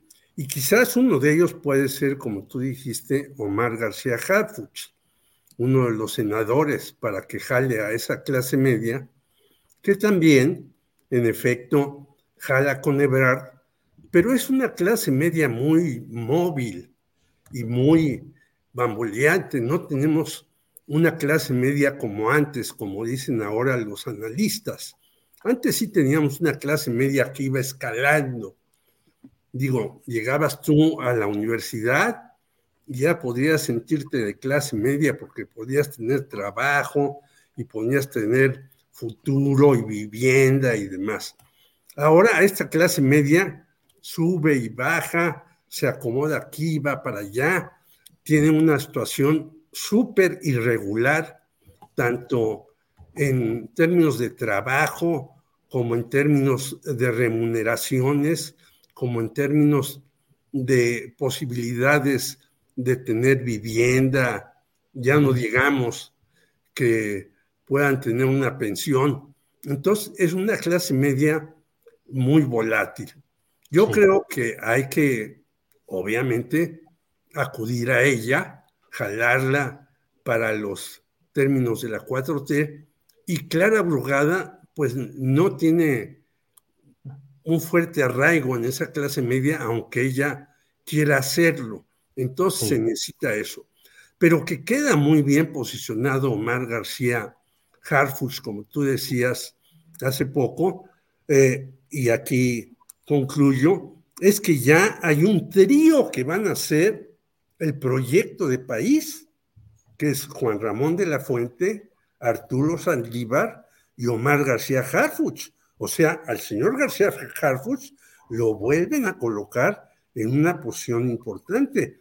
Y, oh, cuestión terrible después de la militarización en esta 4T, que a un policía lo pongan como un pilar importante para el nuevo teorema que tengamos en el 2024.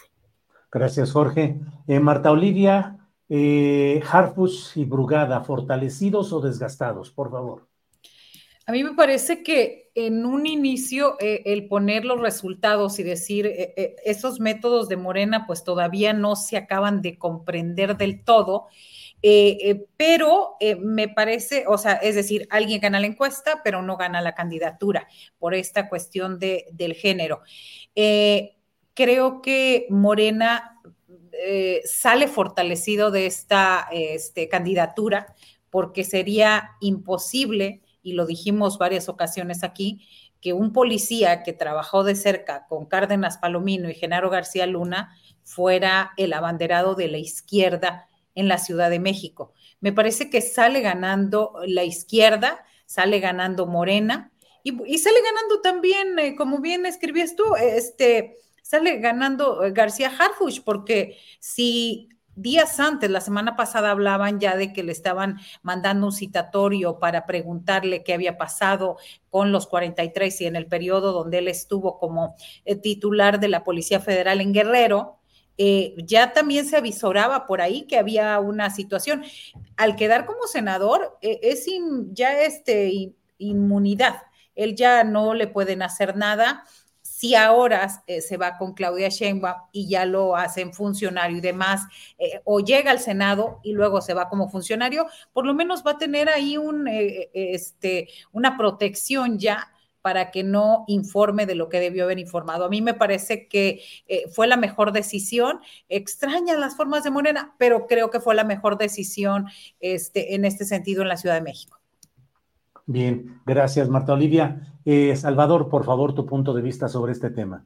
Me parece que ganan eh, Clara y Harfush, los dos eh, tienen una, buena posición, me parece que las reglas del juego eran, pues eran claras, es decir, en la encuesta y cómo lo van presentando al estilo, platicábamos el, el mismo viernes eh, en tu espacio, Julio, en una especie de los Óscares de Morena, eh, es decir, sale el primero, los primeros finalistas, segundos finalistas, y después viene ya el eh, ganador o ganadora. le metió mucha emoción y es una suerte de innovación en cómo atraer atención, por lo menos del círculo rojo y quizá un poquito mm, ampliado, eh, estos métodos, un poco de show, un poco de reality show, eh, me pareció muy interesante, me parece que mostraron de manera muy eh, profesional, a menos en la apariencia, los resultados de las encuestas, y que finalmente termina fortalecido Morena, termina muy fortalecido, me parece, Mario Delgado, me parece que gana Claudia Sheinbaum al em, mandar el mensaje eh, doble de que apoya a Harfush y tendrá que venir en un momento un apoyo muy claro eh, de Claudia hacia, hacia Clara, eh, que pues su gran reto es mantener el oriente de la ciudad, buscar el poniente, buscar a las clases medias y ampliar lo más posible este asunto. Es decir, entrar en una operación política que me parece que Clara lo puede hacer muy bien, con las fuerzas que apoyaron a Harfush, que no son fuerzas de Harfush, son fuerzas este, internas del partido. Así que eh, hubo, se evitó una ruptura con los duros del, movimiento. Harfush entra al gabinete seguramente y, em, y, Clara pues es una gran candidata que muestra una fuerza de las bases vivas de la izquierda en la Ciudad de México eh, que mostraron y que fueron escuchadas por el partido y por Claudia y finalmente se inclinaron. Eh, se está dibujando también un nuevo estilo de liderazgo de, Claudia. Me parece que en ese sentido el presidente López Obrador suele ser más berrinchudón, ¿no? Más obstinado en que si él decide algo, se cumple.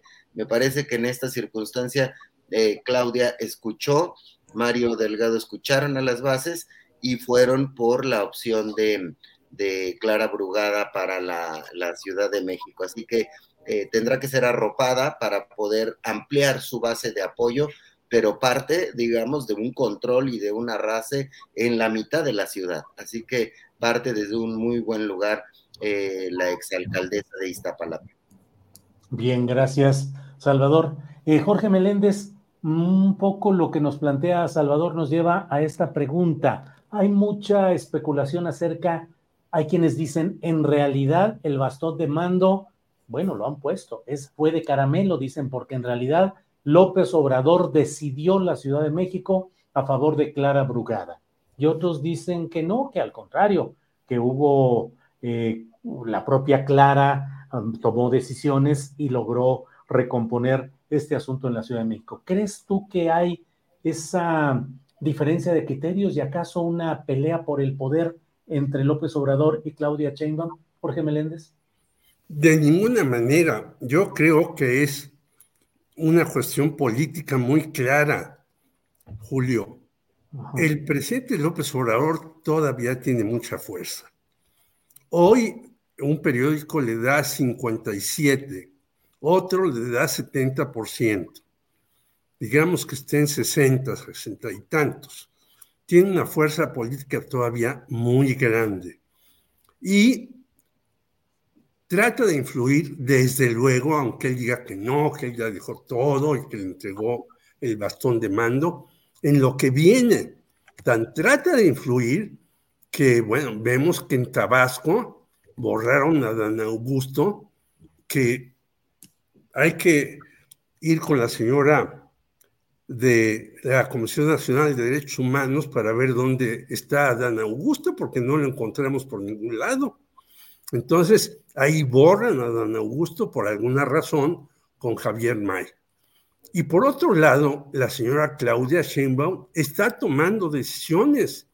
La primera, yo creo que fue, y que no se vio tan claramente, es como Juan Ramón de la Fuente renuncia a estar en la ONU y se viene y está eh, operando ya para Claudia Sheinbaum. Es decir, ella ya está haciendo su equipo y también mete en ese equipo a Omar García Harfuch.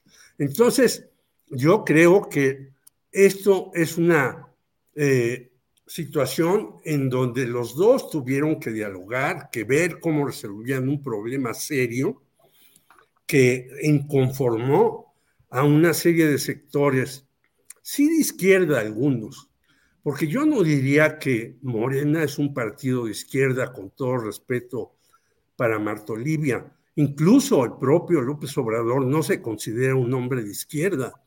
Morena es un, una cuestión de amalgamas tremendas. Nada más veamos quiénes son sus candidatos en las gubernaturas. Y pues eh, yo no veo al señor Guacho eh, del PAN en Yucatán como de izquierda, ni veo a Eduardo Ramírez del Partido Verde ecologista mexicano en Chiapas como de izquierda y podemos seguirle. Entonces, yo creo que fue un acuerdo entre López Obrador y Claudia Sheinbaum que no han roto sus lazos para resolver un problema que se podría poner difícil, en efecto, si hubieran impuesto a como diera lugar a Omar García Harfuch, al cual dejó correr Claudia Sheinbaum, hay que decirlo. Así es, gracias. Marta Olivia, sobre este punto, por favor. Por alusión personal, como dicen en los... Este, sí, quiero recordar que el año pasado, este, en 2022, Morena ya estaba analizando desprenderse de ese carácter de partido de izquierda este, sí, en efecto, tienes razón, Jorge. Este, propuso, yo me acuerdo que en ese congreso del año pasado, borrar de los documentos básicos las referencias a ese perfil ideológico mismo que dio eh, origen a su fundación en 2014. Así que todavía sigue una propuesta de discusión. Creo que en la práctica Morena ha sido bastante pragmático, eh, aliándose a expriistas, expanistas, eh, verdes, de encuentro social y todo, ha sido más un partido que ha sido, ha, querido y llegó al poder de ganar, eh, ganar por ganar y aliarse eh, con quien sea. Ya lo hemos dicho en otras ocasiones, eh, Romel Pacheco, todos estos personajes que, que, llegaron desde 2018 y que ahora también están muy, muy cerca ahí. A mí me parece que sí corre el riesgo de que Morena deje la izquierda o deje, creo que dentro de este grupo el único de izquierda podría decirse eh, como documentos básicos y demás su aliado que es el Partido del Trabajo, ¿no? Y que tienen un esquema y una ideología más cercana. Del verde, pues bueno, el verde es acomodaticio y este, e, e, este siempre buscando el cobijo de los grandes partidos para seguir sobreviviendo. Bien, gracias. Salvador, tu punto de vista sobre este tema, por favor. Eh, me parece que un mensaje claro es el presidente López Obrador tiene una fuerza eh, eh, muy destacada, muy por encima de todos los demás liderazgos en, el movimiento de regeneración nacional, tanto así que la percepción de que él apoyaba a Clara Brugada tiene una eh, una consecuencia política. Sin embargo, me parece, insisto, en que hay una nueva forma de, liderazgo de Claudia. Es decir, está ensayando cómo meterse. Mete a la contienda a Omar García Harfush, lo mide, le permite medirlo, le permite decir, sí, este señor tiene un arrastre que puede superar, superó por casi 14 puntos a Clara Brugada, sin embargo, me metería en un lío si lo lo mantenemos eh, como candidato en la Ciudad de México, porque la oposición de el ala izquierda eh, más tradicional, más dura de, eh, Morena, no hubiera aceptado a Omar García Harfush. Así que en este caso, la cuota de género, el criterio de género, le permite una salida elegante a Morena para mandar a Harfush a, una posición relevante al gabinete, incluso redactar el proyecto de nación junto con eh, De la Fuente y con, em, y con Arturo Saldívar. Entonces, me parece que esos nuevos ensayos los vamos a estar eh, viendo. A mí sí me parece que depuró Morena su estilo, ha ido depurando el estilo de de, nombrar a sus candidatos, aunque es encuesta más decisión del partido, eh, en esta ocasión pareció más, más claro, aunque digamos quedan sospechas por ahí de algunas eh, encuestas eh, que pudieron, por ejemplo la de Guanajuato, yo tengo la impresión de que, de que Chifield estaba más arriba que la, la panista, que, que, ex panista que quedó como aspirante a la candidatura a la gubernatura, pero digamos en términos generales salió, salió eh, muy fortalecido el movimiento y no se ve esa fuerza en ninguna de las otras expresiones políticas y solo eh, añadiría eh, un asunto que preguntaste hace algún rato, Julio. Yo creo que sí hay riesgo de que Samuel García empate o rebase a Xochitl Galvez, porque con brinquitos y chistes no, no va a aprender, no le cae bien ni siquiera a los priistas, a los, incluso a los columnistas eh, que suelen apoyar a, la, a, estas expresiones del PAN y del PRI, no la están apoyando, no les cae bien, no ha sabido acercarse. Eh, entonces, me parece que Xochitl necesita un operador político, por eso esperaron hasta última hora a Marcelo Ebrard, pero con Santiago Krill me parece muy difícil que, que se metan a tener mayores apoyos que los propios del PAN. No, me parece que Krill está muy bien para operar al interior del PAN, pero no hacia las otras expresiones políticas. Ya vimos lo que pasó en el PRD del Estado de México, ya se les fueron antes de cualquier cosa, ¿no? Entonces, em, eh, sí, tenemos eh, ahí una circunstancia en la que Samuel García demostró eh, ya que sabe hacer campañas y que puede eh, robarle votos a las expresiones de la, del frente y quizá algunos cuantos votos a, Morena. Bien, gracias, Salvador. Jorge Meléndez, ya que tocó eh, Salvador el tema de Samuel García, gobernador con licencia de Nuevo León, ¿cómo lo ves específicamente como candidato presidencial? De esta ola naranja? ¿Lo ves como alguien sembrado para dividir el voto opositor y ayudar a Morena? ¿O lo ves como alguien genuinamente volcado a pretender que sí puede ganar la presidencia? Jorge. Bueno, la segunda, este, la segunda pregunta es clara, ¿no? Y no por clara brugada. Yo creo que ni él mismo ni Dante ni nadie más piensa que va a ganar la presidencia de la República. Eso es verdaderamente una locura, a menos de que ocurra algo terrible y este, pase un cataclismo que lo esperan en Islandia con esta asunto de que hay algunos eh, volcanes que están haciendo explosión, solamente de esa manera. Pero eh, yo sí coincido con Salvador en que le puede quitar una buena cantidad de votos a la señora Galvez. Hoy mismo hay una entrevista con el impresentable de Germán Martínez y dice, lo que necesita Xochitl es orden, seriedad y un proyecto de nación. Bueno, pues es algo que no tiene ni va a tener Xochitl. Si alguien como Germán Martínez, que la apoyó y que quiso ser su vocero y que está ahí bregando para sacar a Morena, porque a pesar de que le dieron todo el empuje, el apoyo, se fue como las señoras decepcionadas, dice que eso es lo que necesita Xochitl Galvez y no lo va a tener, pues el que puede jalar votos es este muchacho con una influencer que ha resultado maravillosa para algunos momentos de su vida. Y quizá también quitarle votos a Morena en la clase media. Esa clase media que te dije hace rato que hay que redefinir nuevamente, pero bueno, Samuel García es una presencia del éxito, de que tiene muchos influencers, de que sus eh, mensajes tienen más este, corazones y caritas sonrientes, sonrientes de las que vimos con Marcelo Ebrard.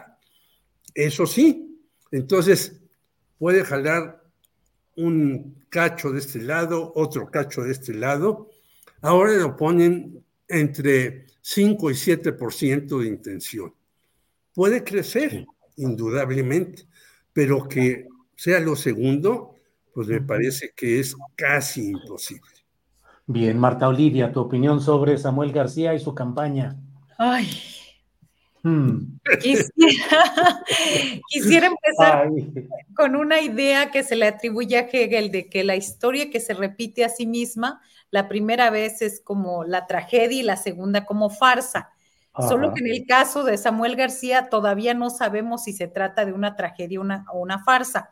Y quiero hacer el recuento eh, de esto porque eh, algo similar sucedió en 2017 cuando el entonces gobernador independiente eh, de Nuevo León, Jaime Rodríguez Calderón, el bronco, acuérdense aquel de que iba a mocharle las manos a quien robara, él solicitó licencia y también dijo que nunca lo haría y lo hizo para buscar la candidatura presidencial, creyendo que el éxito efímero que tuvo su figura en 2015 le iba a alcanzar para ser un candidato, un aspirante competitivo en el 2018.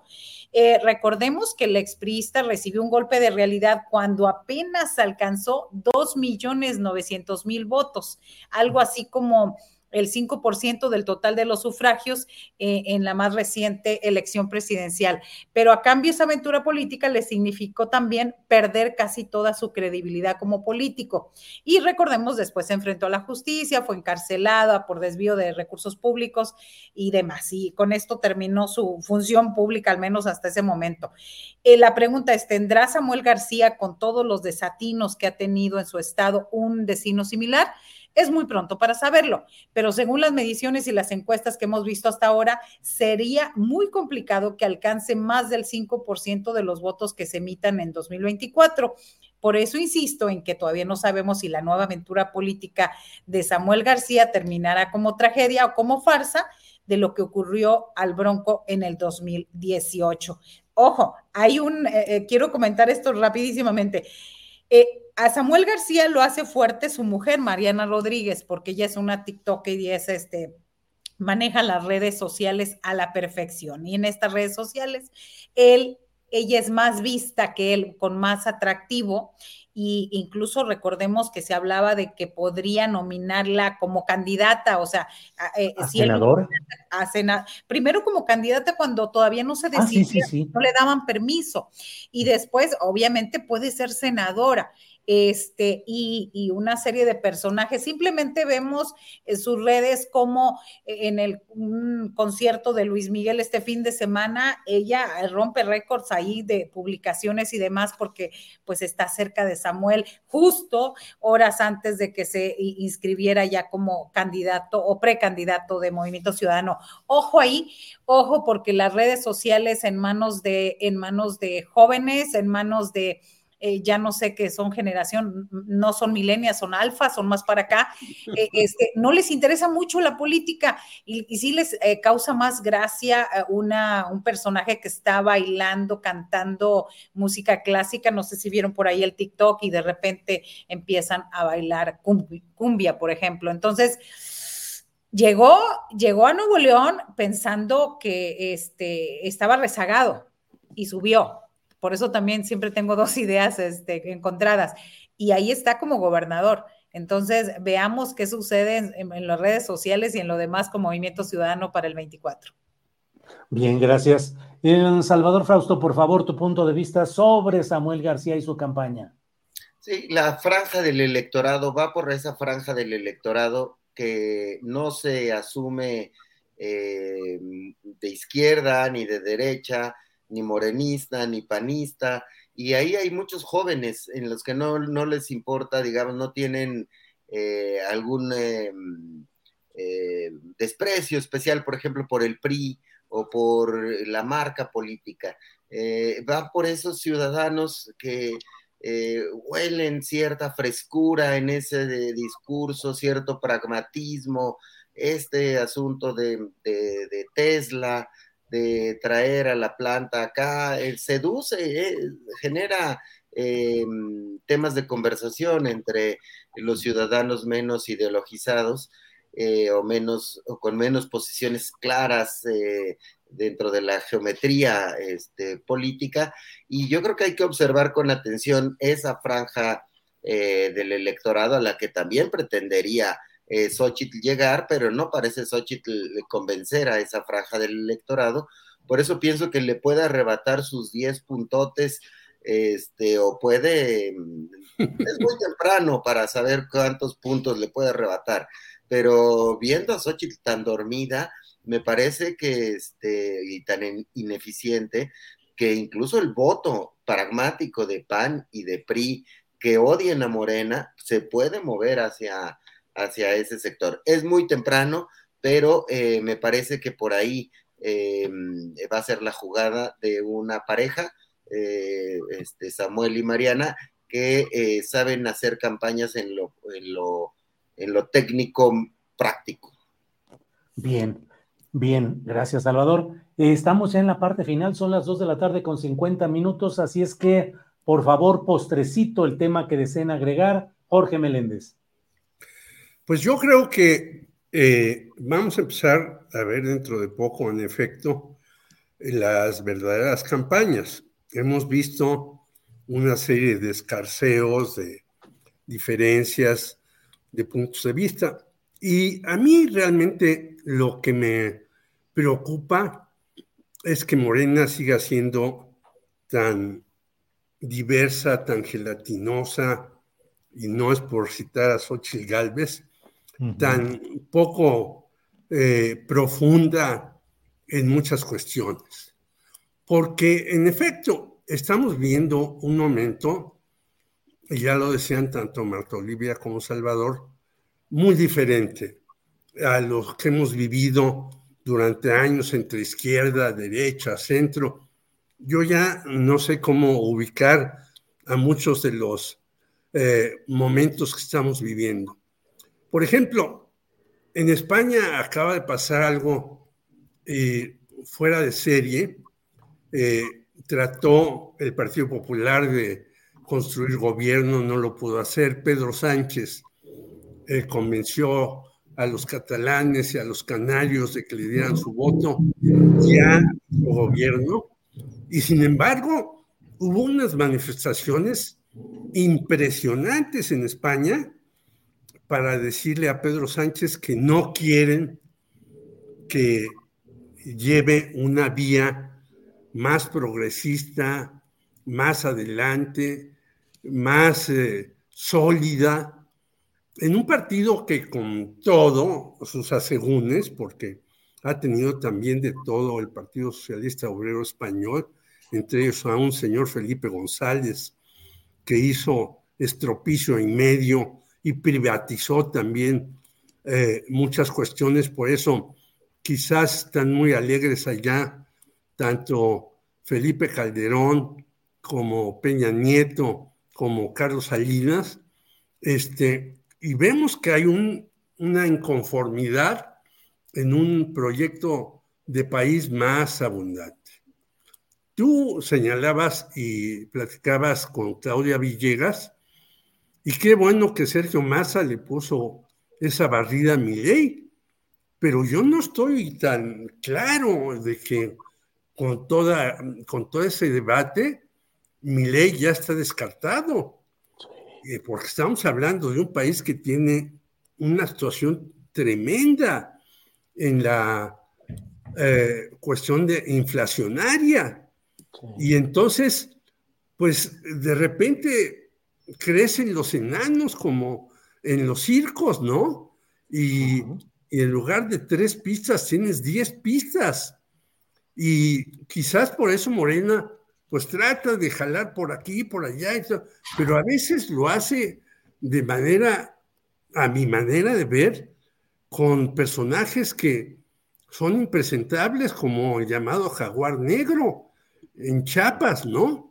Porque además ahí tenemos un, problema con el Ejército Zapatista de Liberación Nacional, que ya está tratando de entrar en otra ruta. Por lo tanto, vamos a tener unas elecciones con muchos problemas, con muchas dificultades, y aquellos que dicen, pues va, ya se fortaleció mucho Morena y va a ganar eh, Yo no lo siento así y por eso sí hay que tener una línea muy clara por dónde debe de ir Morena. Muy bien, gracias Jorge. Eh, Marta Olivia, por favor, postrecito. Postrecito, eh, la terrible noticia esta mañana de eh, que fue localizado sin vida el cuerpo del magistrado del Tribunal Electoral de Aguascalientes, Jesús Ociel Baena Saucedo. Eh, recordemos que ya él fue, el magistrado fue la primera persona no binaria en alcanzar cargo de, en este órgano electoral. Y al respecto, decirles que alguien que promueve el odio hacia la comunidad LGBTQ y más ha sido Eduardo Verástegui, quien hoy se montó en el...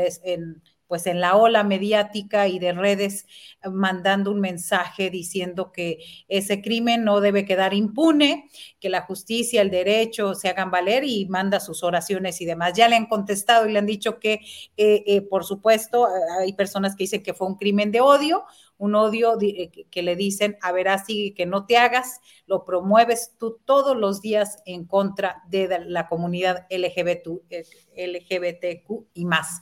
Así que eh, todavía no se sabe eh, qué ha pasado, las autoridades pues nos van a informar, supongo que muy pronto lo que sucedió. Lo cierto es lo lamentable del hecho. Y cierro rapidísimamente diciendo que al concierto de Luis Miguel, además de Mariana Rodríguez y Samuel García, también fue el rector de la eh, Universidad Autónoma de Tamaulipas, Guillermo Mendoza Cavazos y su esposa Imelda Sustaita, acusados de una estafa maestra por 450 millones de pesos, no aclarados pero pues ahí están gastándose el dinero de los estudiantes de la Universidad Autónoma de Tamaulipas.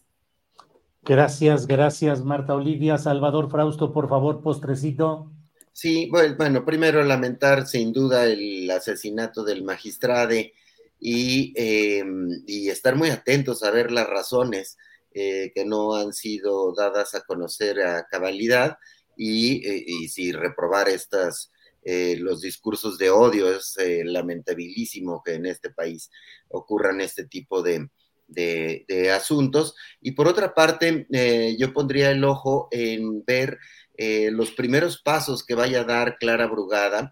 Yo creo que como estrategia política para Morena, em, este tema de afianzar primero el voto de izquierda, el voto duro de Morena, es muy importante. ¿Por qué? Porque todas las encuestas los tienen muy, muy arriba. Esta discusión que hay de que podrían perder el registro el Partido Verde, el Partido eh, del Trabajo, el, PRD, incluso el PRI en, algunos estados, em, eh, hace ver la fuerza de que tiene ya eh, Morena. Primero hay que afianzar al electorado base y después ir a buscar hacia las periferias otro tipo de, votante. Por eso me parece muy atractiva la candidatura de, em, de Clara Brugada y ver cómo la van arropando, si es que eso ocurre, eh, las fuerzas eh, que no apoyaron, no la apoyaron en la encuesta. Es decir, que es probable que sean ciudadanos, que es probable que sean unos sectores del, de Morena, como eh, pues ya hemos platicado, pues, se veía cerca a la gente de Iztacalco, de la Venustiano Carranza, estas fuerzas de, de, Mario Quintero, de Armando Quintero, perdón, de, de los hermanos Moreno, en la Venustiano Carranza, eh, ellos se van a acercar a Clara, la van a ropar, la van a apoyar para ver de qué manera va, a buscar primero afianzar el voto duro y después buscar el voto eh, periférico que podría darle un triunfo claro en la ciudad en la Ciudad de México. Ya sabemos, sabemos de esfuerzos que ha hecho Clara por acercarse a personajes de em, digamos, de las lomas, de Polanco, de lugares donde no, no entra y donde podría empezar a crecer algún tipo de, apoyos hacia su, hacia su candidatura por el buen desempeño que tuvo en temas de seguridad, en temas de eh, sociales como las utopías y bueno, pues eh, y en temas, por ejemplo, de construir obra, obra pública, obra vial. Entonces va por ahí eh, me parece que la atención que habría que poner, porque sin una ciudad de México fuerte, se debilita la, la, lucha por la presidencia de la República. Bien, muchas gracias. Pues a los tres, muchas gracias. Son las dos de la tarde con 59 minutos. Muchas gracias por sus opiniones, por la precisión, la rapidez en algunos casos de poder ir analizando y comentando todo esto pudimos avanzar y darle un poco de batería a los muchos asuntos que están por ahí pendientes. Jorge Meléndez, muchas gracias y buenas tardes. Gracias, abrazo a todos. Gracias. Marta Olivia, gracias, buenas tardes. Un gusto como siempre y un privilegio compartir micrófonos con ustedes. Saludos a todos los seguidores y suscriptores. Gracias. Salvador Frausto, gracias, buenas tardes. Buenas tardes, buena semana para todos, Marta, Jorge, Julio, a la audiencia. Buena semana. Gracias. Hasta luego. Gracias. Son las dos de la tarde con 59 minutos. Eh, para la información final está con nosotros Alex Fernández. Julio, pues traigo más información sobre lo ocurrido con el magistrado Ociel Baena. El fiscal Jesús Figueroa dio a conocer el posicionamiento sobre lo ocurrido con este caso.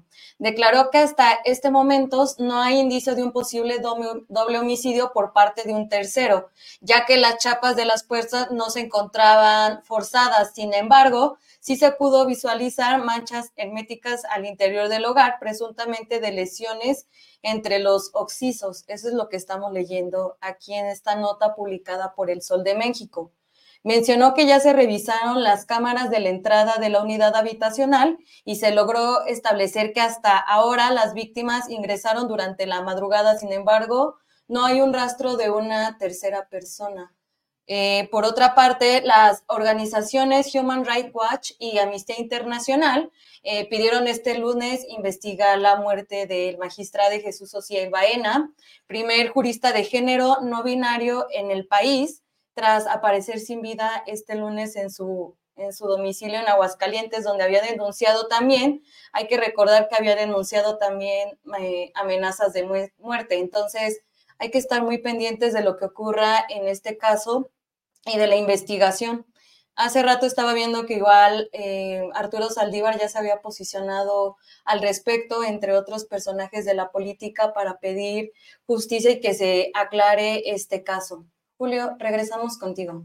Muy bien, bueno, pues estamos ya en esta parte final. Recuerden que a las 5 de la tarde hoy está el gran periodista Paco Cruz con sus videocharlas cruzadas, 5 de la tarde y a las 8 de la noche está Claudia Villegas con su equipo de la revista Fortuna con su programa Economía Social y yo regreso con ustedes a las 9 de la noche de hoy mismo en una videocharla astillada más. Así es que muchas gracias a todos, a todas que nos han acompañado.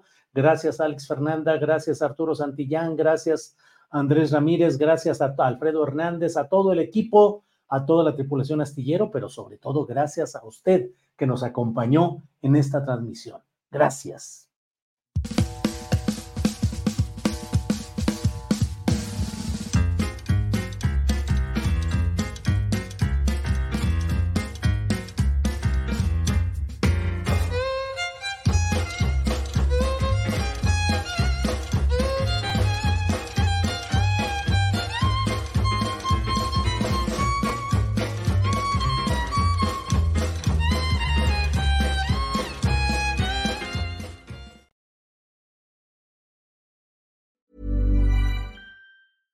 Even when we're on a budget, we still deserve nice things. Quince is a place to scoop up stunning high-end goods for 50 to 80% less than similar brands. They have buttery soft cashmere sweaters starting at $50, luxurious Italian leather bags, and so much more. Plus, Quince only works with factories that use safe, ethical, and responsible manufacturing. Get the high-end goods you'll love without the high price tag with Quince. Go to quince.com/style for free shipping and 365-day returns. Hola, buenos días, mi pana.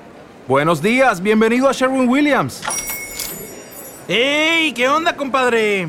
¿Qué onda? Ya tengo lista la pintura que ordenaste en el ProPlus app. Con más de 6.000 representantes en nuestras tiendas listos para atenderte en tu idioma y beneficios para contratistas que encontrarás en aliadopro.com. En Sherwin Williams somos el aliado del PRO.